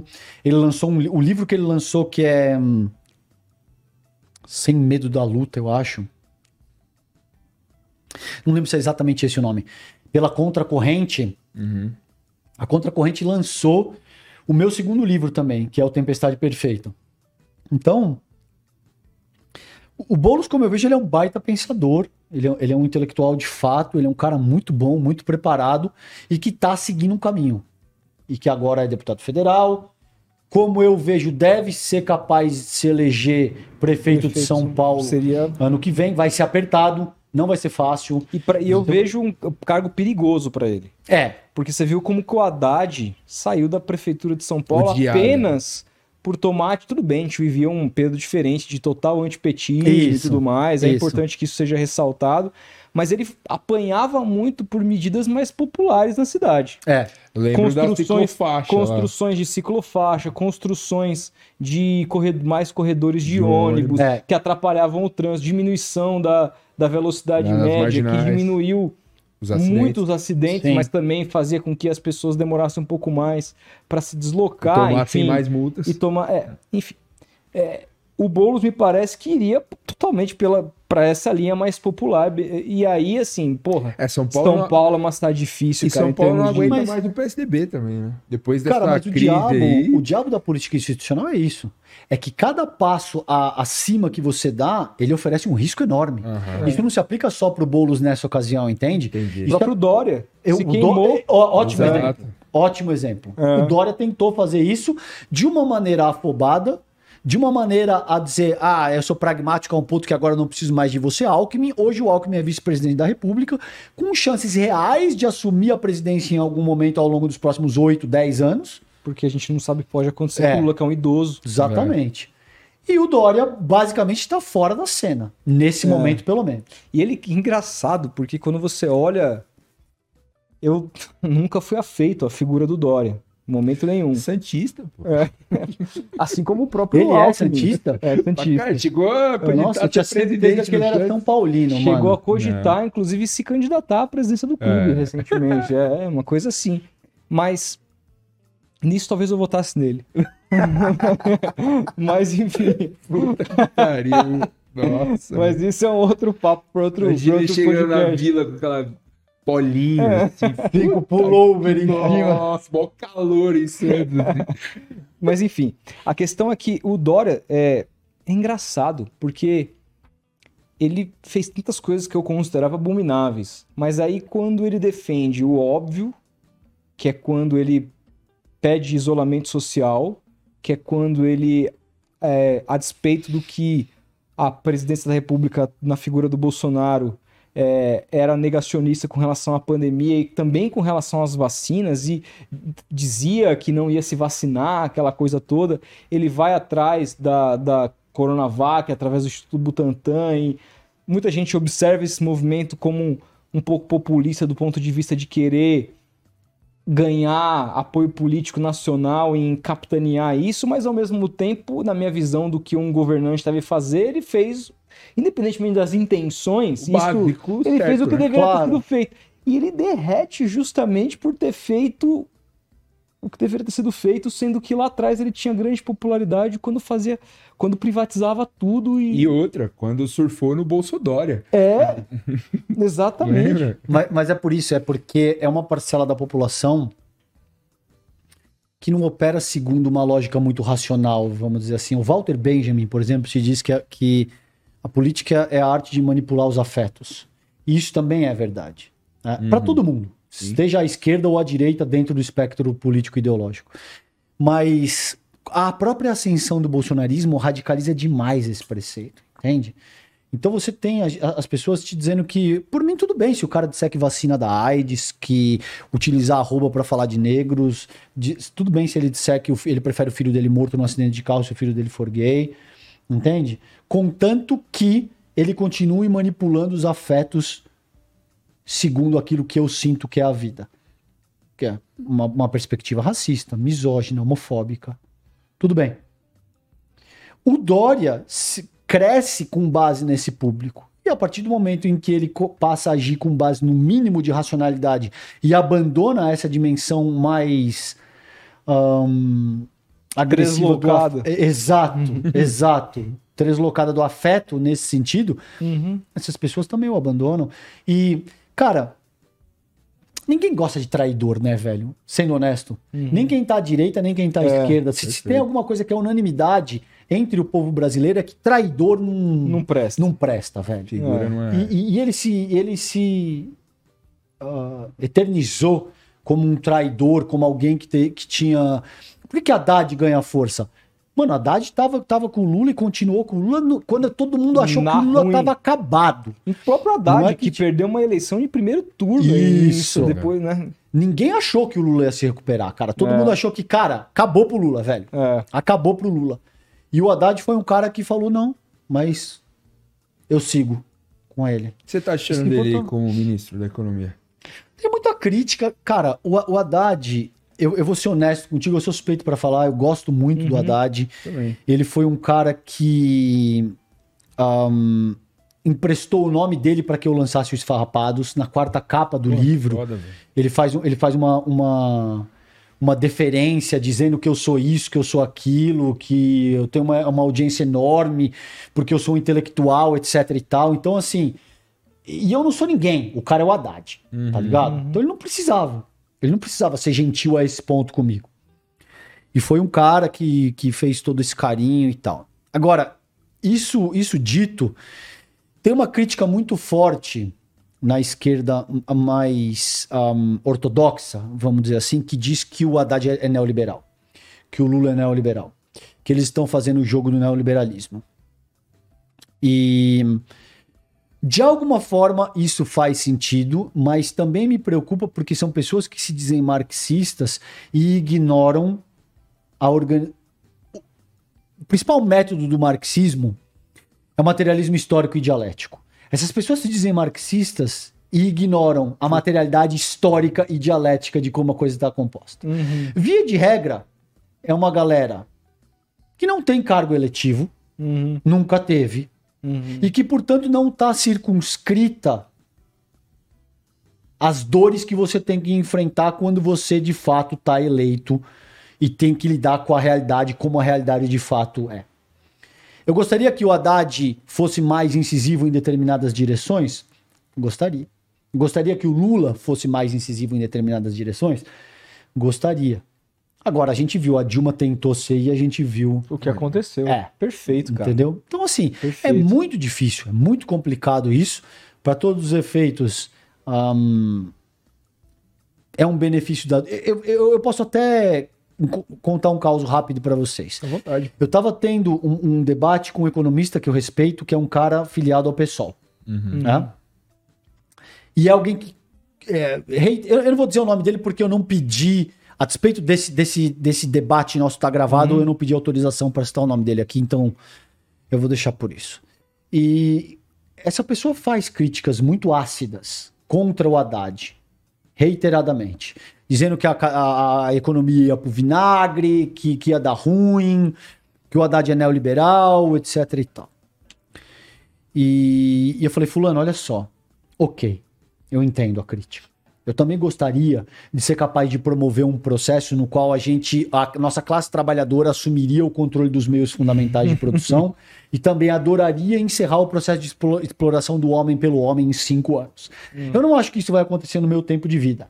Eu não acho que isso vai acontecer nos próximos 50 anos. Também Eu não. acho que isso vai acontecer nos próximos 150 anos. Eu acho que se isso for acontecer algum dia, é um processo de longuíssimo prazo, de 500 anos para frente. Talvez em ah, ah, 2600 e tanto a gente consiga vislumbrar algo parecido com Até isso. pela Se a gente bagagem, conseguir ver né? pelo É. menos um estado de bem-estar social, já, estaria tá bom é, demais. agora você diz isso, Rodolfo, as pessoas dizem que você é pequeno burguês reformista. O- o- os, os esquerdas Não, eu mais sou realista, caralho. é, PCO da vida. mais, mais ortodoxos. Não só. Não só. O PCO tem coisas que eu falo, não, esses caras Salário, não são mais de salário esquerda. mínimo de 15 mil reais. É, ah, não, isso aí já não é mais de esquerda, cara. O PCO defende coisas assim indefensáveis. Pô, já, foda, velho. já não é mais de esquerda. acabou o programa aqui imediatamente. assim, caralho, como é que eu vou pagar os? É. Agora, cara, é- é- é, Ai, cara. nesse debate, eu- você veja como a materialidade, por que, que o materialismo é um método tão forte? E por que que... Você é marxista? Não, nem sei se você é marxista. Ah, eu. eu não Simpatizante, diria. Simpatizante. É. Por que que essa força diz que quando eu, eu, eu coloco algo em teoria e o Rodolfo diz, cara, o bagulho dos santos, a escola pública versus a escola... tá-" Porque você está trazendo materialidade. É irrefutável. Você Vida entende? real, né? É. Por, é por isso que é tão forte esse método. Quando eu trago. Ele, ele me diz tudo isso. E eu digo, tá bom, Fulano, olha só. Eu tô dando benefício, enquanto comunicador, eu tô dando benefício da dúvida pro governo Lula e pro ministro Haddad, que eu vou dar para vocês do PSOL quando vocês assumirem a prefeitura de São Paulo ano que vem e tiverem que, para isso, negociar com a Tabata Amaral. e tiver que negociar com a Fiesp e tiver que negociar com a Febraban. E aí, vai meter o revolucionário Brabão que não fala com a Fiesp? Aí deu uma coçadinha assim, meio que não, é, veja, não, é, mas a Tabata sempre foi apoiadora. Eu falei, a Tabata Amaral sempre foi apoiadora do votou, PSOL. que votou, Jamais. inclusive, a favor da, da, da reforma. Sistematicamente, Trabalhista. mano, Trabalhista. sistematicamente contra a classe trabalhadora. Total. A Tabata Amaral. Não, e ela votou Ela é também cri- a favor da reforma tribu- tributária, ou não, da aposentadoria, ela da. é, é, Todo, toda a votação dela foi contra, literalmente é, contra ela o saiu do, trabalhador. do, P- P- do, do partido do PTB, Ciro né? lá, é, P- PDT. PDT, PDT, PDT. por conta de ter votado contra Isso. a A reforma. despeito do, do, do PSB também, agora A tá na- favor da reforma, É. perdão. Agora sim, cara, é. É cria do, do Paulo Leman. Uhum. Tá. Com, todo, com tudo isso dito, César, você acha que o bolo tem que conversar com a Tabata? Acho. A política é a, par, é, é- é a prática de construir consenso, cara. Se eu pudesse fazer política da forma que eu quero, não precisava conversar com ninguém. Eu posso botar aí o que eu acho que é pertinente, acabou, não preciso negociar. não- Agora é óbvio que isso sempre vai desagradar alguém. Eu tenho certeza que tem gente mais à esquerda que tá assistindo isso e tá falando: ah, o Calejão é reformista. Ah, o Calejão é social-democrata. E eu fui criado por um cubano, meu mano. Você tá entendendo qual que é a parada? Agora, quando você. No, no- no mundo real, a coisa é diferente, cara. Não adianta. Se você quer fazer uma comunicação para ganhar seguidor em rede social, para vender livro, ok. Ok. Você pode falar de revolução à mão armada. Você pode falar que em cinco anos vai ter uma revolução brasileira que vai transformar. Tá vendendo fumaça, mano. Você tá vendendo fumaça. Só que é uma fumaça que geralmente a galera mais nova compra, Uhum. te ajuda a gerar engajamento, te ajuda a vender livro, só que você não tem responsabilidade material nenhuma. Você não tem cargo eletivo, você não tem que prestar conta, você não tem que fazer o PIB da cidade crescer, você não tem que fazer é, nenhum tipo de indexador social corresponder àquilo que se espera. Você entende o que eu tô te dizendo? Uhum. Acabou, mano. Acabou. Então o, o, o- bagulho é o seguinte: você vai jogar bola. Você vai falar pra caraca, amanhã vai ter uma pelada lá, hein, mano. Você vai ter que entrar em campo, valeu? E aí? Você vai falar que você joga pra caraca, chega lá, você é um pé de break que não sabe, você não tem o mínimo de fundamento básico. Você não sabe dominar uma bola, velho. Você vai passar vergonha. Sim. Ah, não, mas eu nunca vou entrar em campo. Ah, então você pode falar o que você quiser. velho. Você pode falar que você joga tipo Messi. Você nunca vai entrar em campo. É. Você acha que então a galera tá dando muita orelhada nesse sentido? Cara, eu, eu acho que assim, tem que, tem que colocar em perspectiva que se existe um projeto de poder, você vai ser criticado pela mesma régua que hoje você critica. Uhum, perfeito. Concordo. Então, assim, se, se o pessoal, por exemplo, que é um partido que eu respeito, que eu admiro, que eu tenho amigos, que eu acho que legal, tá disposto a criticar o aspecto neoliberal do governo Lula, estejam prontos para fazer diferente à frente da prefeitura de São Paulo. Uhum. Porque isso vai acontecer. É isso. Fazer oposição. E sem diálogo, irmão, vai ser um Vai. desastre. Não Não chega a lugar vai. nenhum. E Não outra, vai, o, Boulos, o. Boulos é um cara que não é burro, é um cara que sabe muito bem. Ele tem, ele é um cara, na minha visão, bastante de esquerda, assim, na, Na propriamente. essência, né? na essência, mas ele é o cara que ele sabe que ele precisa ir Dialogar pelas vias galera, democráticas, que é o diálogo. E não, não tem muito outro caminho, né, cara, desde que a gente estabeleceu essa questão. E aí, assim, eu vi uma. é, um- vi que você escreveu, acho que semana passada, no 247, Uhum. de que enquanto o STF não perceber que o Bolsonaro. Eu publiquei e, e eles colocaram. Ah, eles colocaram. É. Tá. Eu li por lá. É, Enquanto eles perceberem que o Bolsonaro não tem que ser preso pelos crimes que cometeu, ele vai continuar tentando esse golpe institucional. Meu ponto é, por que, que você acha que ele não foi preso ainda? Segundo ponto, você acha que ele ainda tem força para 2023. conseguir essa, esse golpe? E, e mais, é, o futuro do bolsonarismo, você acha que pode culminar na, numa candidatura da Michelle? Acho. Eu não acho que ele tenha força para dar um golpe. Uhum. Eu acho que ele utiliza essa categoria para manter a base dele mobilizada e, e coesa. E acho que ele não foi preso ainda porque, a despeito do que dizem os operadores do direito, ou até mesmo os juristas, formulador de doutrina e tal, a justiça não é imparcial. Ela não é cega, mas enxerga no escuro. A justiça se aplica de diferentes maneiras, considerando a tua raça, considerando a tua condição sociopolítica, considerando a tua posição socioeconômica. Tá? Tudo isso é fato.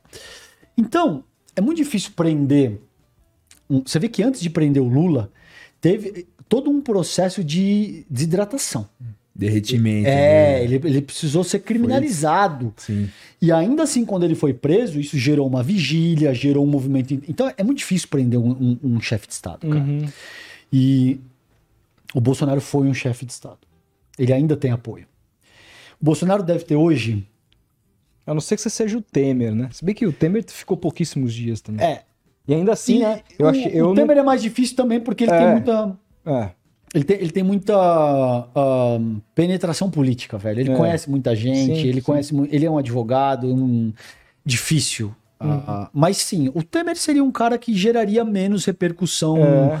ah, popular, Sim. vamos dizer assim, porque ele é odiado por todo mundo de todos os lados. Né? Deve ter umas três pessoas que gostam do Michel Temer, tá ligado?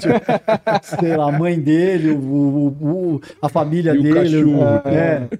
Mas você acha que o Bolsonaro preso, hipoteticamente, se acontecesse, você acha que geraria uma comoção dele virar um Marte e uma ameaça para as próximas Eu, eleições? eu acho que é um risco.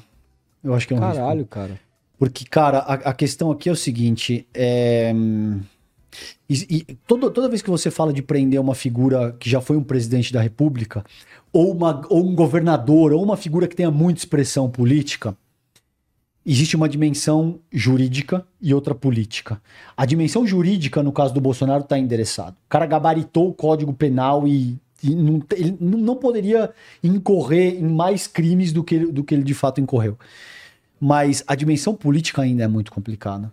Porque o Bolsonaro deve ter, cara, algo em torno de 20, 25, 30%. O bolsonarismo puro, tá? Se você pegar a direita liberal através do antipetismo, isso chega a 47%. Uhum. Mas o bolsonarismo puro raiz deve ter algo entre 25 e 30%. Até hoje.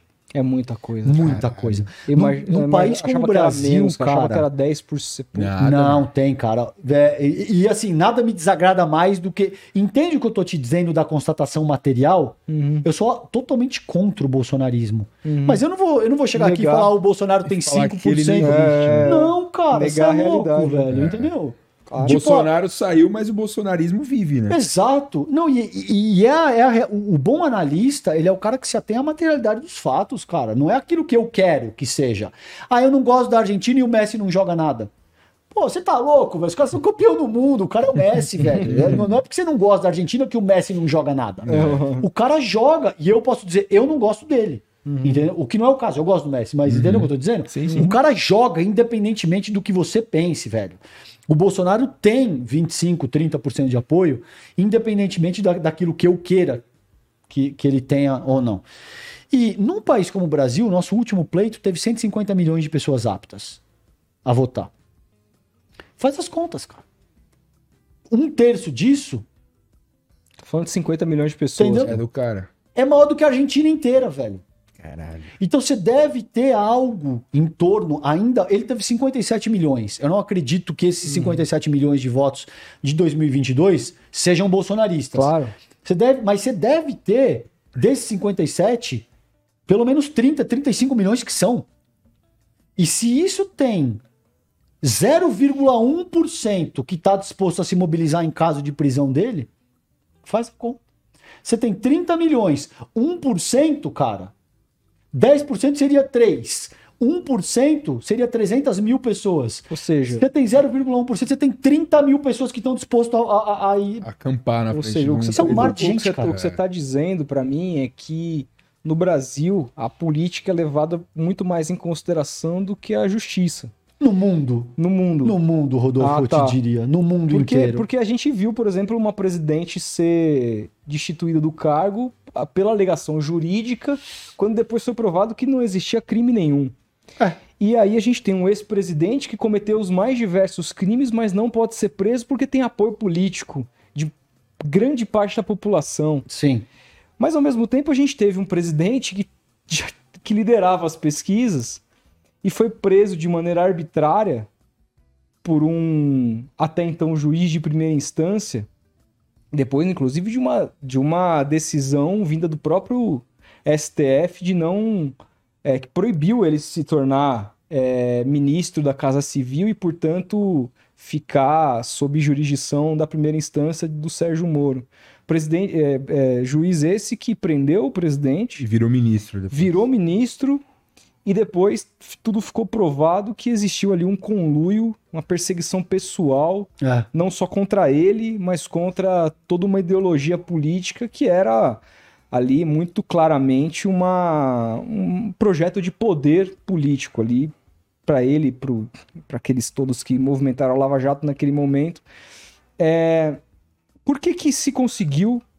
Porque assim, você me dizer que esses 30, 40% existe pro Bolsonaro, existia também pro Lula, cara. Sim. E os caras meteram o cara na cadeia durante, sem prova. Você pode. Hum, Eu não estou dizendo que. Eu não vi. Eu não sei o que aconteceu. Não, eu, não, tô- sim, sim. eu não boto a mão no fogo por ninguém. Entendi. Mas. Então, Sabe mas- qual é a onde diferença? O Lula tá Qual que- hoje. O Lula tá na presidência. Qual que é a diferença? A, a- a diferença é que o Lula lu- luta por progresso. O, o- Bolsonaro luta para conservar determinados interesses que são hegemônicos. Uhum. Então é muito mais fácil criminalizar alguém quando você tem o cara saído do, do, do chão de fábrica, um ex-metalúrgico Uhum. que, a despeito de ser extremamente inteligente, ah, por vezes fala errado, Uhum. entendeu? Conjuga o verbo de forma errada, por exemplo. Uhum. Muito mais fácil numa sociedade elitista e cretina e reacionária como a gente vive, criminalizar um ex-metalúrgico que veio do chão de fábrica do Nordeste do que um ex-militar reformado que tem olho claro. Você entende o que eu tô te dizendo? Claro que eu entendo. É, a- é a mesma dinâmica. Eu disse pra você é, é, que a gente tem um elitismo histórico e cultural como força social primária da nossa organização. Esse elitismo histórico-cultural, eu disse que tem dois pilares: o capital e a invasão das monarquias europeias no, no país. O principal regulador da vida social nesse sentido é essa força. Por isso que, por exemplo, o Putin invadiu a Ucrânia e foi prontamente denunciado pelo TPI, Tribunal Penal Internacional. Uhum. O Netanyahu barbarizou, matou mais de 7 mil crianças palestinas. Não aconteceu nada. Nada. Nenhuma denúncia sequer foi oferecida. E não vai ser indiciado. Porque o principal regulador, tanto da nossa política doméstica quanto da sociedade internacional, é o capitalismo anglo-saxão. Aquele papo que você falou, né? Dos mais fortes, Isso. sempre mais privilegiados. Isso. Então existe, se você está alinhado no Brasil com empresas como Globo, Estadão, Folha, hoje isso vai, vai, vai paulatinamente mudando. Uhum. Porque agora você tem esse tipo de podcast. Antes você não tinha. Há cinco anos você não tinha isso, cara. Quando eles conseguiram criminalizar o Lula, a gente tinha Facebook, Orkut e era isso, cara. Não tinha podcast, não tinha nada. Tinha Instagram e tal, mas só. Hoje não. Hoje você já tem múltiplos veículos, você já tem podcast, as pessoas estão. é, é, surge smartphone de 10 anos pra cá. Entende? Mas se, se prender o Bolsonaro ainda como estratégia política para contra o bolsonarismo não seja muito inteligente, porque de fato você pode criar um mártir, essa coisa toda. Como fazer para lidar com essas figuras que estão aí? Sua mulher, que pode. Você falou que acredita que ela pode eventualmente vir para uma candidatura. Acho. Ela é muito forte com esse meio Pentecostal. protestante, PT, neopentecostal brasileiro, que cada dia mais E cresce. a Michelle é extremamente inteligente, tá?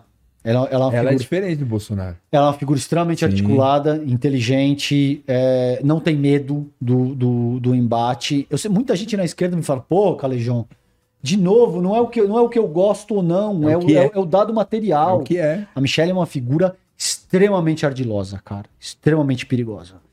Agora, não acho que ela se lance imediatamente à presidência da República, já em 26 ou, ou em 30. Tem um caminho. Talvez ela tente senadora, algo. e- Ela tente passos introdutórios. É muito difícil uma, uma candidatura à presidência da República. E ela tem alguma resistência na família também, pelo que eu vejo, né? Muita. Tipo, com relação aos próprios É, filhos. a relação dela com o Carlos Bolsonaro é péssima. péssima. Tem, tem uma. Ela vai ser canibalizada pelo, pelo próprio bolsonarismo. E esse acho que talvez é o principal impeditivo. Esse é o principal impeditivo. Porque o, o, o bolsonarismo, enquanto mov- movimento sociopolítico, é muito misógino. Muito misógino. Então já vai ter uma certa resistência aí.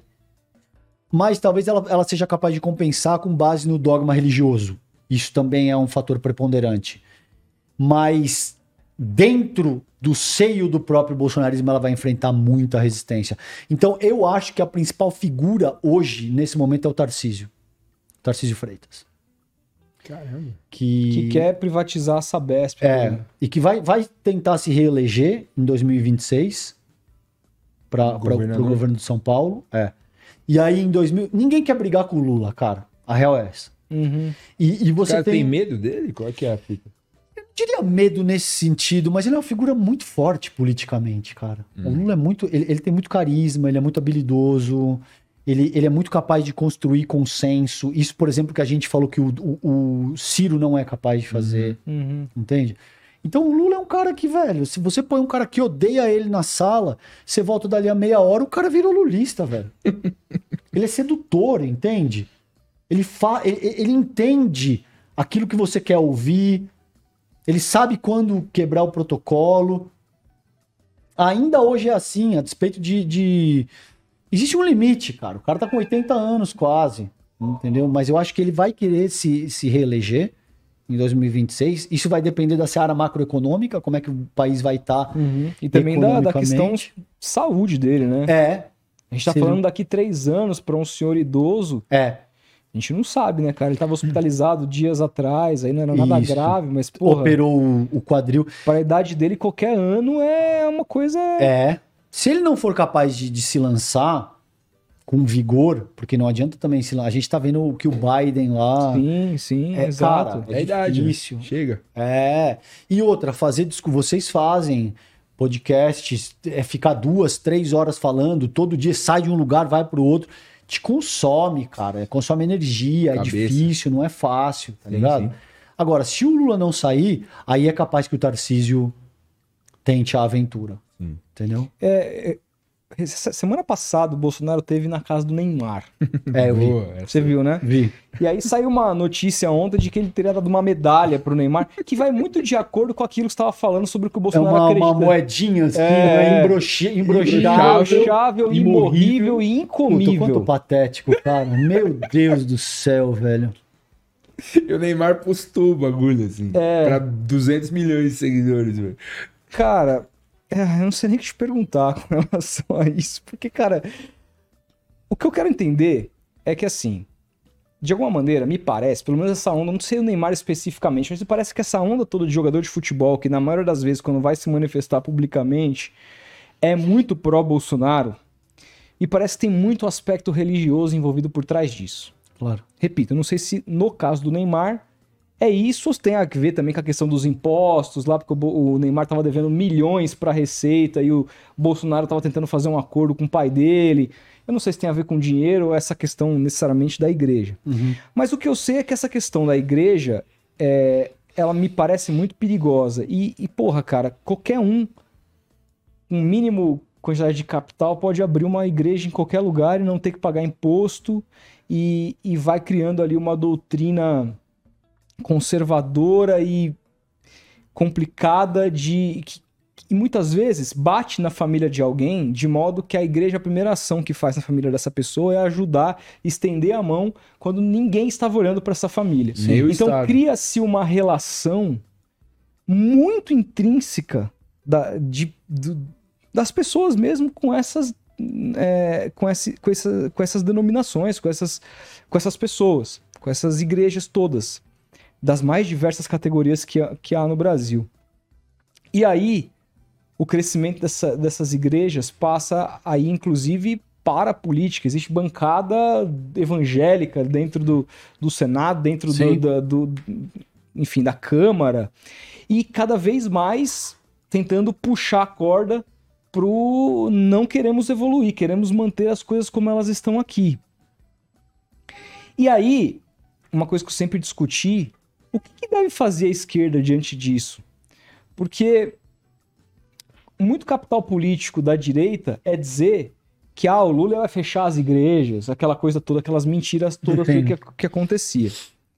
Mas ao mesmo tempo, medidas que eu vejo eh, em termos progressistas importantes, como inclusive a taxação, são eh, olhadas com péssimos olhos, inclusive da- pela própria esquerda, dada essa questão do capital político. Então, O que fazer? Porque você falou assim, cara, eu acredito numa mudança estrutural a partir do pensamento crítico.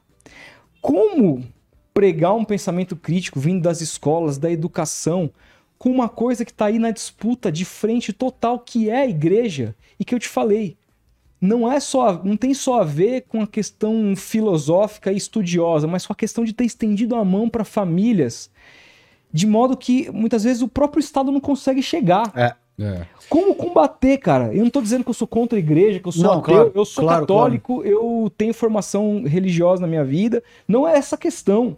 É uma questão de que essas pessoas estão sendo é, elevadas para um lado que é totalmente contra aquilo que o próprio Jesus Cristo pregou. O ideal Claro. é a igreja não se meter no papel do Estado. É, então. Isso. A, a questão, a crítica aqui é o dogma religioso no cerne da organização da vida sociopolítica do Exato. país. Uhum. Isso de fato é um problema. Cara, é, o, o que se produziu no Brasil é extremamente pro- problemático nesse sentido.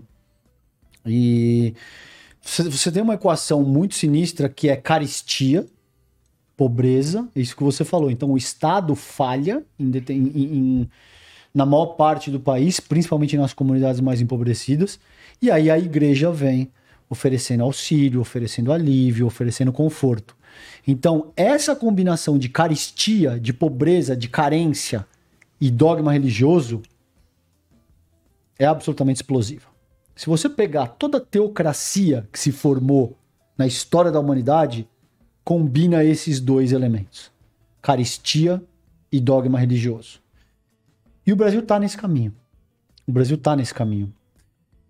É, Para endereçar essa questão, cara, a gente teria que trabalhar questões estruturais que, por sua vez, também são complicadíssimas, porque uma vez que, elas, que, que a igreja ganha a força que ela ganhou, a bancada evangélica, por exemplo, em termos de comunicação, pastores que dominam o horário nobre da, da, da televisão. O deputado Isso mais mudou. votado do país É, o Nicolas, é o Nicolas, exato. que a gente sabe muito bem no que ele se apega, no que ele construiu Exato. a própria... Então, precisaria ter medidas estruturais efetivas no sentido de cobrar imposto de igreja, no sentido de, de impedir que eh, hum, padres, pastores sejam donos de veículos de comunicação. Nossa, isso é fundamental. Teria que cara. partir para esse tipo de coisa. Agora, isso também é muito difícil, porque qualquer presidente que tocar nisso aí cai. É isso, cara. imediatamente você cai no Brasil, entendeu? Se você começar, se quer cogitar esse tipo de coisa, é, você cai. Então, no meu segundo livro, No Tempestade Perfeita, e muita gente me criticou por isso, eu argumento que se o Brasil continuar seguindo essa, essa fórmula societária que a gente tem, talvez em 20, 30, 40 anos, a gente não tem o bolsonarismo aí, mas o país caminha para ser uma espécie de teocracia miliciana. Cara, eu, Caramba. eu concordo totalmente Pode, com... pode acontecer. Cara, eu concordo totalmente com isso, cara. E, e muita Tem gente me criticou, dizendo que eu era alarmista, que imagina, Não, que a gente cara. tem instituições sólidas. E eu falei, cara, hoje o, Brasil, existem duas grandes bancadas, que é a bancada evangélica e a bancada do agronegócio no país. É cara. isso, mano. você tem. Aí, quando veio 2022 e o Nicolas foi o cara mais votado, com base no dogma religioso, algumas dessas pessoas me disseram: Ok, Calejão, acho que de fato. É, Você tinha razão. é, faz sentido isso que você está propondo aí no Tempestade Tem Perfeita. algum país entendeu? que é assim?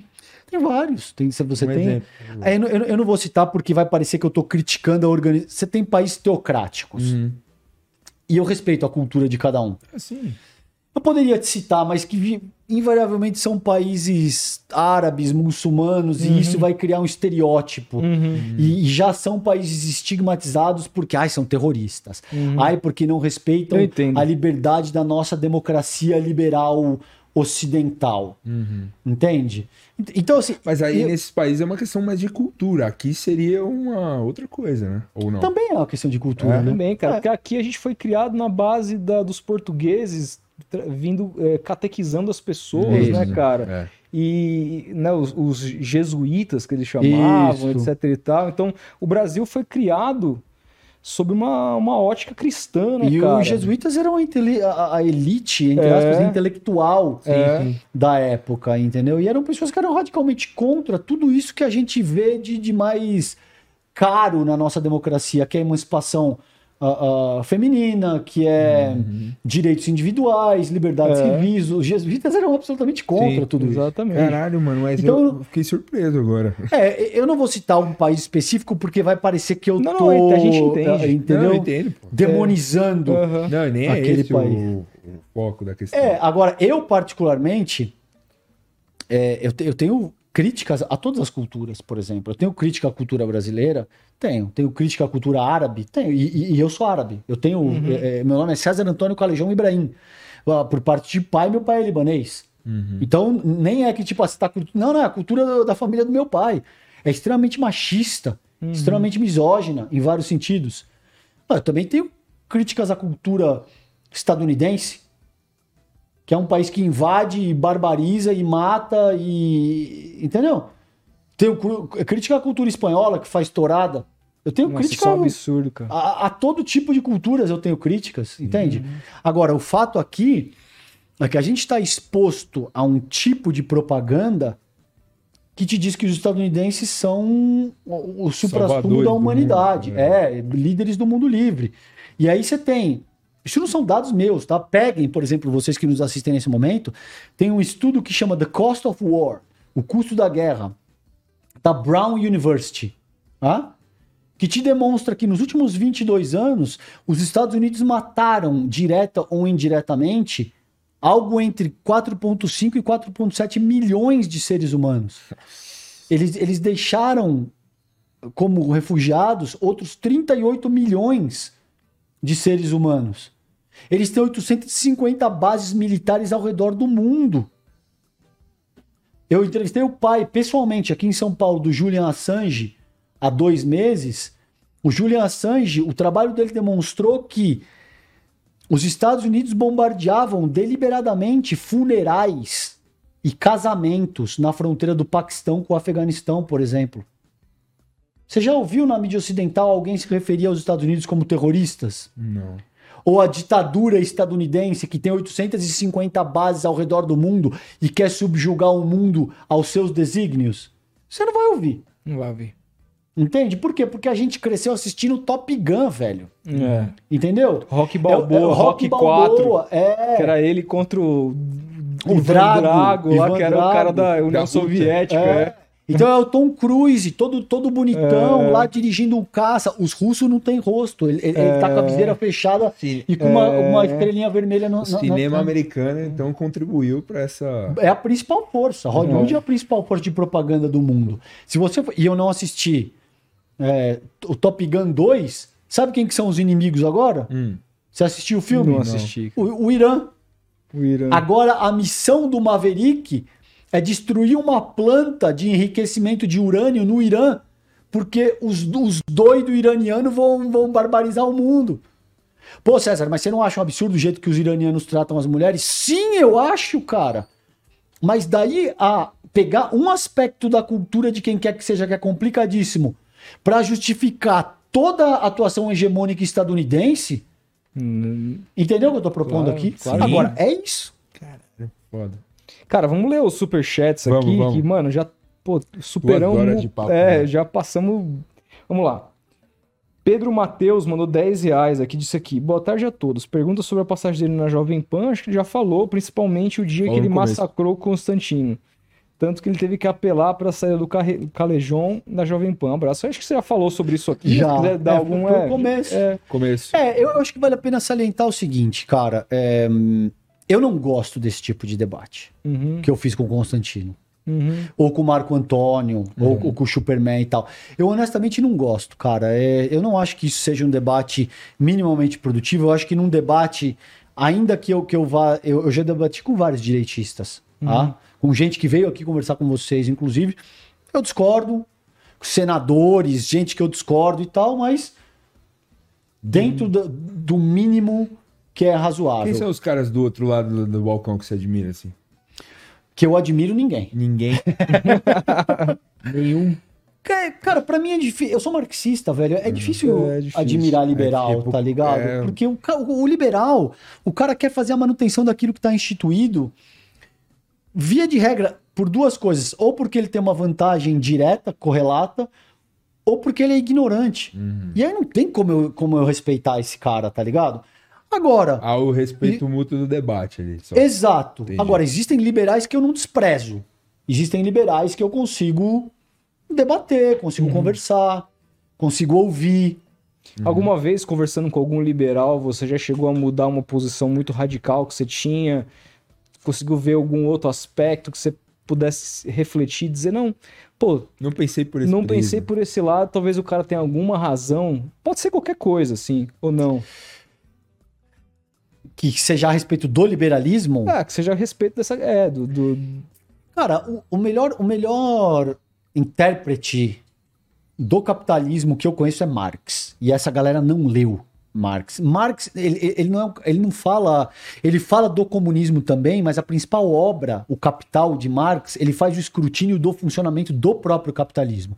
Então, os liberais, os capitalistas convictos, deveriam ler Marx para entender aquilo que tá. Marx não faz juízo de valor, cara, no Capital. Depois ele faz. No Capital, se você lê, é um escrutínio técnico. No sentido de dizer, cara, eu fui conversar com, com, com Rodolfo Felipe, tem dois, três microfones, um, um sofá para três lugares, outro sofá. Você entende? Eu não tô dizendo, pô, o podcast é legal ou, ou é horrível. É técnico, é aquilo que tá. Cara, tinha um, um, um frigobar assim assado, tinha ali tomando uma com calejão. É técnico, é aquilo que, que é técnico. O capital é isso. O Marx não disse o se o capitalismo é bom ou não, ruim ou não. Agora é óbvio, na medida que você vai fazer escrutínio de um modelo é, é, sociopolítico e socioeconômico que coloca crianças de 12 anos para trabalhar do lado de fornalhas que estão a 70 graus, se você tem um mínimo de humanismo, você vai entender que isso não é bom.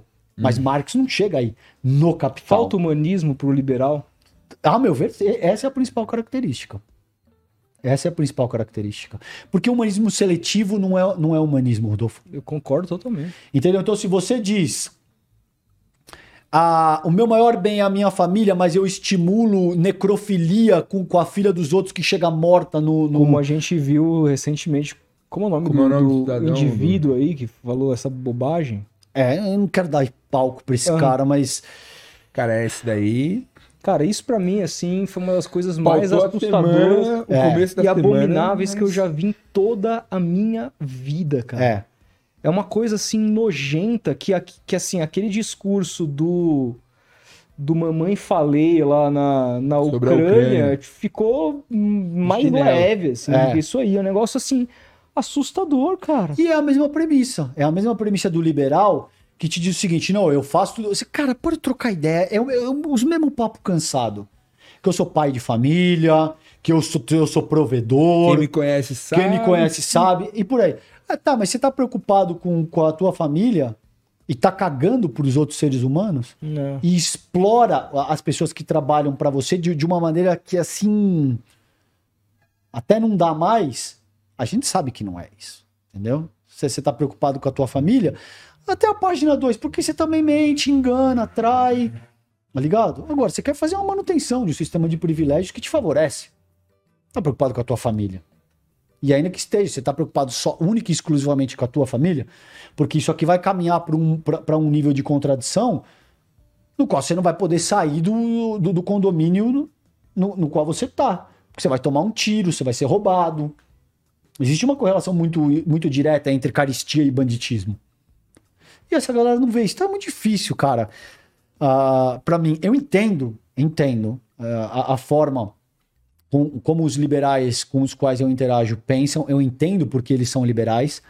Muito mais fácil para um cara que se tornou milionário burlando licitação pública e superfaturando contrato se ater ao, ao, à premissa elementar do bolsonarismo, que é do, do liberalismo, perdão, que é eu, eu sou mais capaz, eu sou mais esforçado, eu me dediquei mais. Se eu conseguir, qualquer um consegue. Do que eu sou homem, branco, heterossexual e contei com um modelo de sociabilidade que me favoreceu em detrimento Cara, de toda. E é esse o pensamento, por exemplo, do Eduardo Moreira. Você trabalha lá no ICL também, né? Sim. Grande e, monstro. E é um cara que se eu não me engano, na época do. do eu vou pra do, lá agora, aliás. É, então, se não me engano, na época do impeachment, ele defendeu, se eu não me engano. Ele defendeu, defendeu o impeachment, né? Defendeu.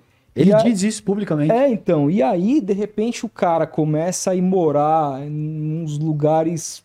Cara, Brasil aí afora, nos lugares Brasil bem. Brasil profundo. No Brasil profundo. É. Começa a ver como que de fato o Brasil funciona na sua essência, começa a entender o modelo. Ele fala muito daquela questão do follow the money, né? Que Isso. ele começa a entender por tudo, onde o dinheiro passava e o porquê que ele tinha direito a um, ao melhor quarto de um hospital e o cara que trabalhava para ele não tinha os mesmos direitos para atender a sua esposa, sua família. Sabe e o cara, mano, muda completamente. É. Uhum. É, e passa a ensinar cursos de, de Finanças, de finanças, de maneira com que as pessoas pudessem ter um pouquinho, melhorar um pouquinho, ter escolhas melhores do que fazer na sua vida. E aí, pô, cria um canal de TV, cria um. Né, eu lembro do canal dele no YouTube quando começou, Isso, etc sim. e tal. E aí as coisas foram aumentando. É um cara que, inclusive, tenho muita vontade de trazer Prazer. aqui, que eu admiro demais. Como é que é trabalhar com esse cara e, e, e, e como que é, é, Como que você vê é, alguém que passou por essa transformação, cara, de ser educada, pensada de uma maneira, convivia, ele fala que convivia com pessoas que eram todas fechadas. É. A, a, tudo que ele falava ali soava como, mano, o que você tá falando? Você tá louco? E ele rompe com tudo, cara, para seguir um outro caminho. Como que você enxerga isso? É, veja o, o, quanto pertinente é essa tua colocação na medida em que você me perguntou anteriormente se falta humanismo uhum. para os liberais. Ao meu ver, o que aconteceu com o Edu, ele se humanizou. Ele percebeu. Porque, cara, o Edu é um cara que não precisaria se meter nisso aí. Não, mano. Nada. O Edu era um cara que, se ele olha um mapa do mundo e escolhe um paraíso tropical. E, eu, e vou eu e a minha família lá e, mano. Esquece o resto. Esquece. O cara não precisaria estar tá comprando briga com as pessoas mais poderosas do país. Ele não precisaria estar tá batalhando para contribuir para um processo de, de transformação social significativa, o que, a meu ver, ele de fato está tá logrando uhum. fazer. Ele não precisaria ter nenhuma dessas dores de cabeça, entendeu? Mas ele se humanizou a um ponto no sentido de entender que não posso batalhar só pela minha família e pelo meu próprio bem-estar. A luta significativa ela tem que ser mais ampla e ela tem, e ela tem que abranger a, a, a, seres humanos como espécie. Uhum. A nossa espécie. Enquanto tem gente passando fome, se vocês mandaram o carro me pegar, cara, eu passei aqui, eu vi meia dúzia, cara. É, Porra, aqui na frente aqui tem direto, na frente do mercado aqui um monte de gente, cara. Você entra e... no mercado, nego pedindo para você. Entendeu? E você tem que explicar que isso dói. É. Você tem que explicar isso para um liberal. O cara, o cara te chama de demagogo, velho. O é. cara fala, ah, mas vai vir com esse papinho. É, tá lá com a sua família na praia no final do ano, ah, não sei o quê. E é algo que me dói desde que eu era criança. Minha mãe disse que ela me levava pra escola e, e eu ficava olhando e. Uh, por vezes chorava, porque, porque eu via que tinha gente que, uh, que pedia dinheiro e tal. E, e, ela, ela não entendia aquilo, porque eu, era, eu tinha 4, 5 anos e eu era muito novo para entender o que estava acontecendo ali. Então é algo que eu acredito que sempre me marcou. Sabe que é esse, louco, esse cara? Processo, eu vejo, eu vejo essa questão da falta de humanidade muito também como uma questão racial.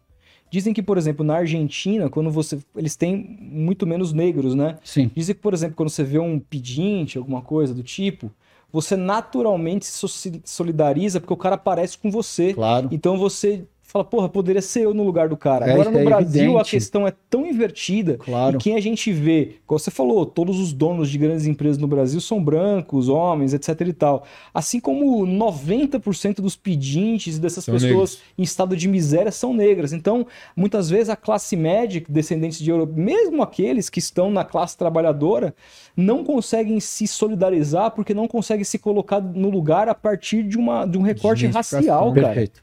Lembra, lembra que eu falei para vocês do elitismo histórico e cultural? Essa categoria existem diferentes aspectos que são utilizados para fazer a segregação, mas sem dúvida nenhuma a raça segue sendo a principal delas. Porque hoje existem outras, entende? Ho- Hoje existem categorias fenotípicas, por exemplo, gordofobia.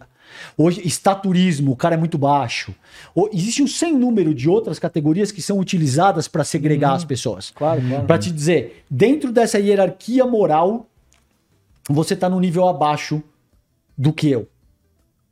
Mas a principal delas, sem dúvida nenhuma, é a raça. Segue sendo a raça. Então, isso que, você, isso que você colocou faz todo sentido É isso, cara. e tem que estar no cerne. Por isso que, por Da exemplo, quando eu, quando eu estudei é, Martin Luther King e Malcolm X, que aliás é, foram eh, inspiraram a criação do, do professor X e do Magneto na figura dos dois, porque o professor Xavier, né, que queria ali conversar e agregar, Sim, fazer todo mundo Luther viver assim, King. é, no, no Martin Luther King. E o Malcolm, Malcolm, X é mais fala- incisivo. Cara, Pra quando eu assisti o filme do Malcolm X, por exemplo, com o Denzel Washington e tal, aquele filme. Maravilhoso. Cara, eu. Eu tenho uma camisa no Malcolm X. É. Eu falo assim, se eu fosse esse cara, eu teria visto o Rodolfo, né? Eu teria dado um tiro na cabeça do Rodolfo. Mesmo que o Rodolfo não tenha ele pessoalmente culpa. Porque eu entendo a dor dos caras. É. O cara, a família dele foi. O cara perdeu. A família dele foi. a- Atiraram na família toda Dizimada. dele. É. Dizimada quando era criança. Por esses caras da Ku Klux Klan. Olha o ódio que esse foi conservado na cabeça desse, desse cara ao longo da vida. Né? Então, assim. Outro filme bom sobre isso é o Infiltrado na Clã. Muito bom. Muito Esse eu não assisti. Maravilhoso. É uma foda boa, uma boa recomendação. Eu Agora, isso que você está colocando, Rodolfo, é a definição perfeita de humanismo. Porque humanismo com aquilo que te é semelhante não é humanismo, Não é, é humanismo. solidariedade É isso. direta, entende? Você está sendo solidário com alguém que, que é da tua família, que tem a Uhum. tua cor, que está na tua, no teu extrato socioeconômico. Uhum. O humanismo, ele não pode ser seletivo. Se você tem humanismo seletivo, se um, um determinado sofrimento humano não te toca por conta da raça, da cor da pele, do que quer que seja, de qualquer característica fenotípica daquela pessoa, você não é humanista. É. Humanismo seletivo não é humanismo. É por isso que, por exemplo, o Lula, muita gente, inclusive a própria esquerda, não defendia que ele se metesse no meio dessa guerra. E ele tá lá, o discurso dele agora na COP lá foi maravilhoso. É. Falando a respeito disso, jogando na cara de todas as pessoas. Me arrepiei vendo aquilo. Porque é isso, assim, tipo, não importa. Mesmo que o Brasil não ganhe nada com isso, sabe?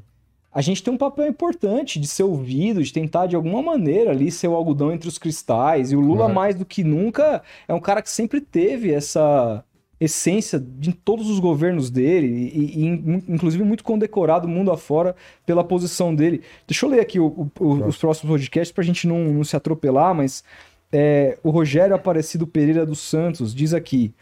Minha dúvida, como o Caleron, é, com sua postura e inteligência, conseguia conviver na Jovem Pan. Ele pergunta muito mais, imagina, que como que eram os bastidores ali diante daquelas discussões que você tinha que explicar pro cara que a Terra não era plana, assim, como é, que era? Não, não tinha convivência, né?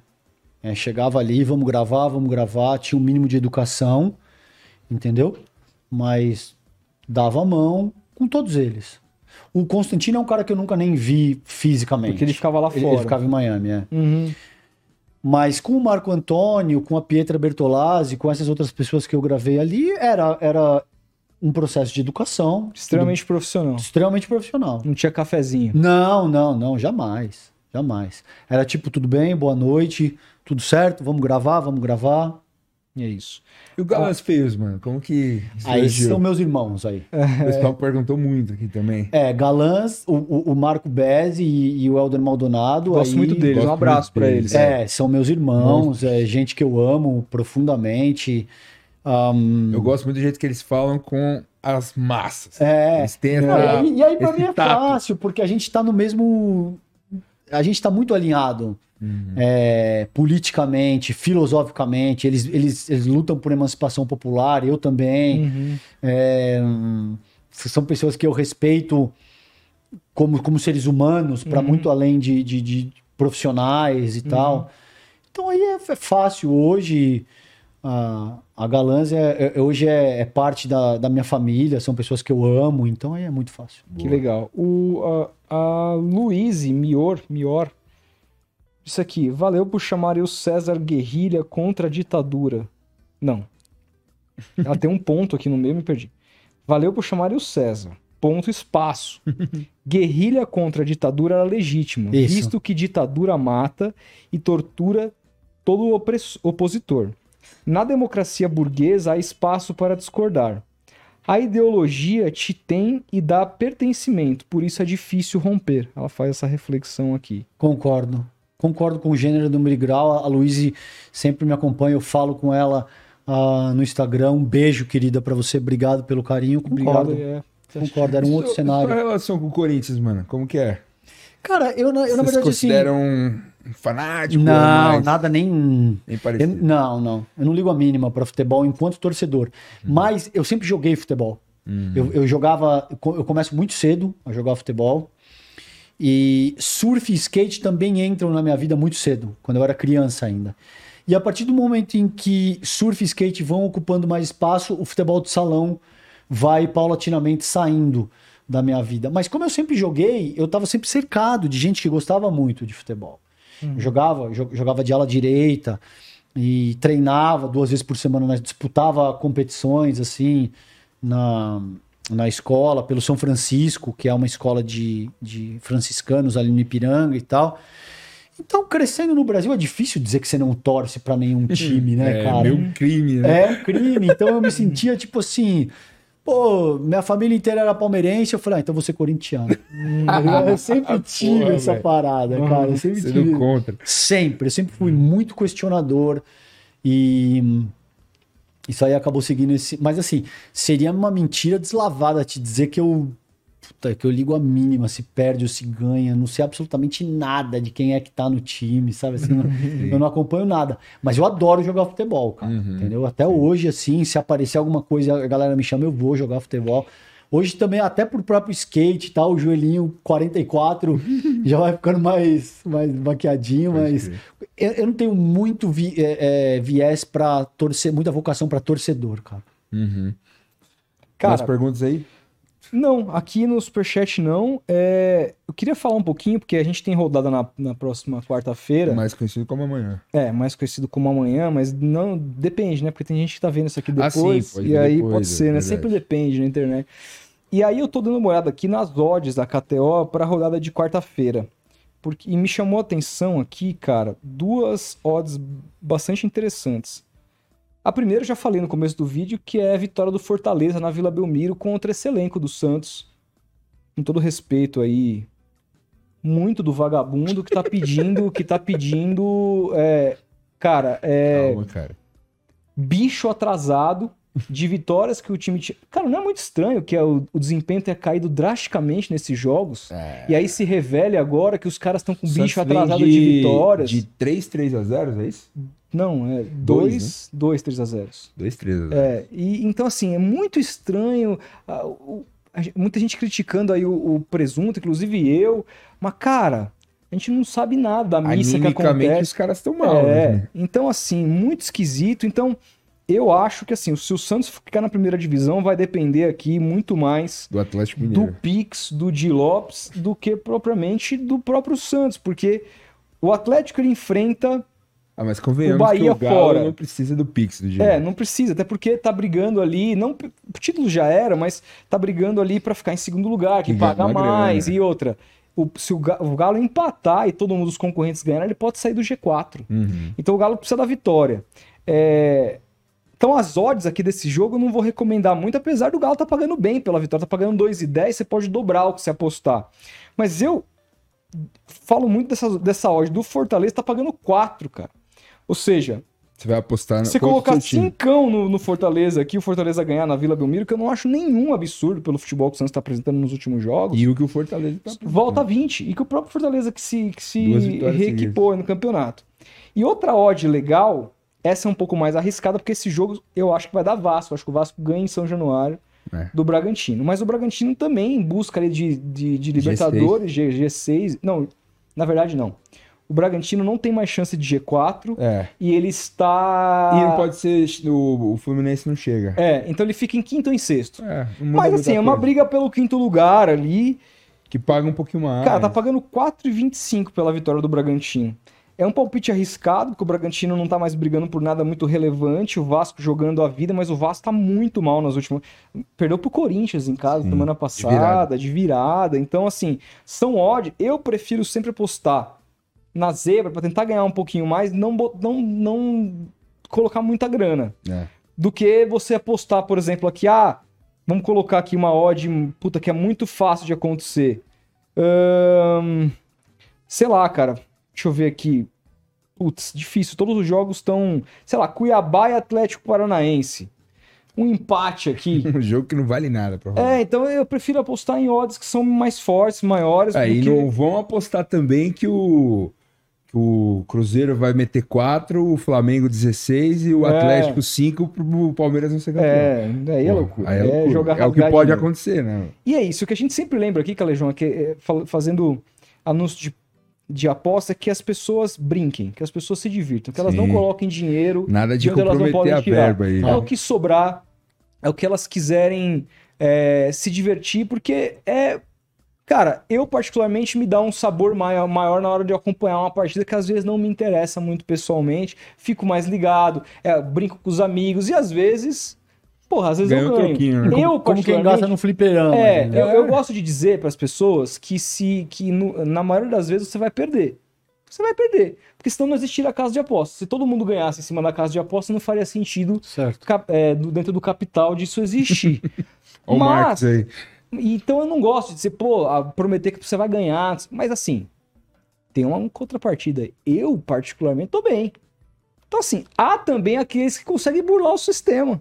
Aqueles que conseguem ganhar da pra, casa. Dá pra ganhar uma graninha. Entendeu? Se você for Então, inteligente ali. A é. KTO, por exemplo, lá disponibiliza que você faça suas próprias Apostas. apostas, cria Exatamente. suas apostas. Exatamente. Então, Então, tem diversas possibilidades. Só entrar lá, kto.com vou. e usar o nosso cupom, né? É, exatamente. F Boteco. Eu vou tentar aqui rapidinho simular uma aposta, que é, que é uma aposta, por exemplo, que eu, que eu faço tipo uma dupla. Deixa eu ver se eu já consigo. Não sei se eu tô liberado para fazer isso agora, mas para ver mais ou menos quanto que daria. Porque eu queria, por exemplo, apostar aqui nas vitórias, vamos, supor, de Bragantino e de. hum, Aqui, achei. Criar aposta. Vamos lá. Apostar na vitória do Bragantino. Mas eu quero apostar também na vitória, junto, uma dupla, na vitória do. Cadê, cadê, cadê? Ai, gente, eu tô perdido aqui, mas eu vou. Cadê, cadê? Segundo tempo, escanteios combo. Acho que é aqui. Quero mostrar pra vocês a odd de quanto fica. Olha, nesse momento, a odd, se você apostar numa vitória do Bragantino e numa vitória do Fortaleza, são duas vitórias que estão pagando bem, somadas, se as duas vitórias acontecerem, a odd agora tá aqui em 16. Se se você apostar um real, você leva 16 para casa. Um real, cara. Tá? Lembrando que se você colocar nossa na nossa carteira lá o nosso cupom FBUTECO, você ganha 20%, 20% do valor que você colocou no primeiro Pix do primeiro depósito. Só vale pro primeiro depósito, Uhum. tá? Então se você não tem cadastro, crie seu cadastro lá e Brinque. o, brinque, se divirta, porque. é, e claro, use o nosso cupom para a KTO apoia esse programa. Não fosse isso, a gente não estaria conversando com pessoas tão legais como foi hoje, então a gente recomenda Agradece demais. muito também. Cara, quero te agradecer demais. Valeu, quero que gente. você. Pô, é, que aula, velho. Obrigado. Cara, a- Obrigado. pela- assim, a gente sabe que estamos num momento muito polarizado e que, bom, é, críticas, elogios vão existir sempre, Claro. independentemente. Normal. Mas, cara, eu, particularmente, fiquei muito su- surpreso pelo desempenho aqui do chat hoje. Nossa, eu tô feliz Cara, caralho, velho. a galera, tipo assim, A aceitação absurda. absurda, muito maior do que eu esperava. Eu também. Então, Então, o público de futebol, geralmente é aquele público mais. E pelo fato de você ser um cara de esquerda É. que, que diz que é e não Claro. tem. Então, assim, eu fiquei muito feliz com a aceitação aqui, porque também mostra que a gente está construindo um público plural, que aceita todos os tipos de pensamentos possíveis. E também, por que não, se identifica com o nosso, que também sempre foi muito é, Sim, aberto. aberto sobre, sobre isso. Então, é um motivo de felicidade. Queria que você deixasse, cara, onde você. Todos os lugares onde as pessoas podem te achar, o que você tem Uhum. feito, suas redes sociais, Seus seu livros. recado. Sua câmera é a última ali, fica à vontade, cara. Bom, gente, obrigado. Eu quero agradecer, Rodolfo, Felipe, um prazer Valeu, estar com vocês. Obrigado nosso, pelo convite, nosso. adorei a conversa, aprendi muito com vocês hoje aqui também. Cara, eu tô, eu tô no Instagram, é, arroba César Calejon, no Twitter, arroba César Calejon 1, mas colocando o César Calejon lá tem o, o, o- o selinho lá de, de verificação, é fácil de achar também. Tô no TikTok, César Calejon, e qual outro? Na- naquele que é do o Twitter da O? Threads. Ah, É, Threads. Threads. No é. Instagram. É, tô nessas redes, eu tenho quatro livros que todos podem ser comprados pela, pela Amazon, é só jogar no Google ali. O primeiro é o Ascensão do Bolsonarismo no Brasil do século XXI.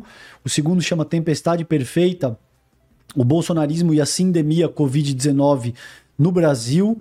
O terceiro chama Sobre Perdas e Danos. E o quarto chama Esfarrapados, que foi esse último que saiu agora, mais recente, pela a editora Record, pelo selo Civilização Brasileira. Obrigado, gente. Uma honra Pô. participar com vocês. Obrigado você, mano. Valeu demais. Cara, Obrigadão. foi um junto. dos melhores episódios que a gente fez Também até acho, hoje. Pô, queridos, obrigado. Eu adorei e Adorei também, mano. todas as vezes que eu Aulas. trago pessoas que eu posso conversar, eu adoro falar, eu sempre brinco. Adoro conversar sobre futebol, mas quando a gente conversa sobre outras coisas, é, eu percebo que tem coisas que eu gosto ainda mais. É, não, é, é aquela velha frase do Arrego Saque, que a gente achava É. que era do Milton Neves. É. né? O futebol é a coisa mais importante dentre as menos importantes. É isso, cara. Isso que a gente conversou A gente aqui é leva esse muito lema. mais importante que o futebol. É Pô, isso. obrigado, gente, pelo carinho de vocês. Adorei, cara. Foi ótimo. E, gente, se você não deixou seu like ainda, por favor, faça isso, que é muito importante. É, também, claro, daqui a pouco os cortes desse podcast começam a sair nesse canal, então se inscreva, ative o sininho para não perder nada. A gente vai se falando. Obrigado, Felipe. É. Até a Tamo próxima. junto. E tamo junto.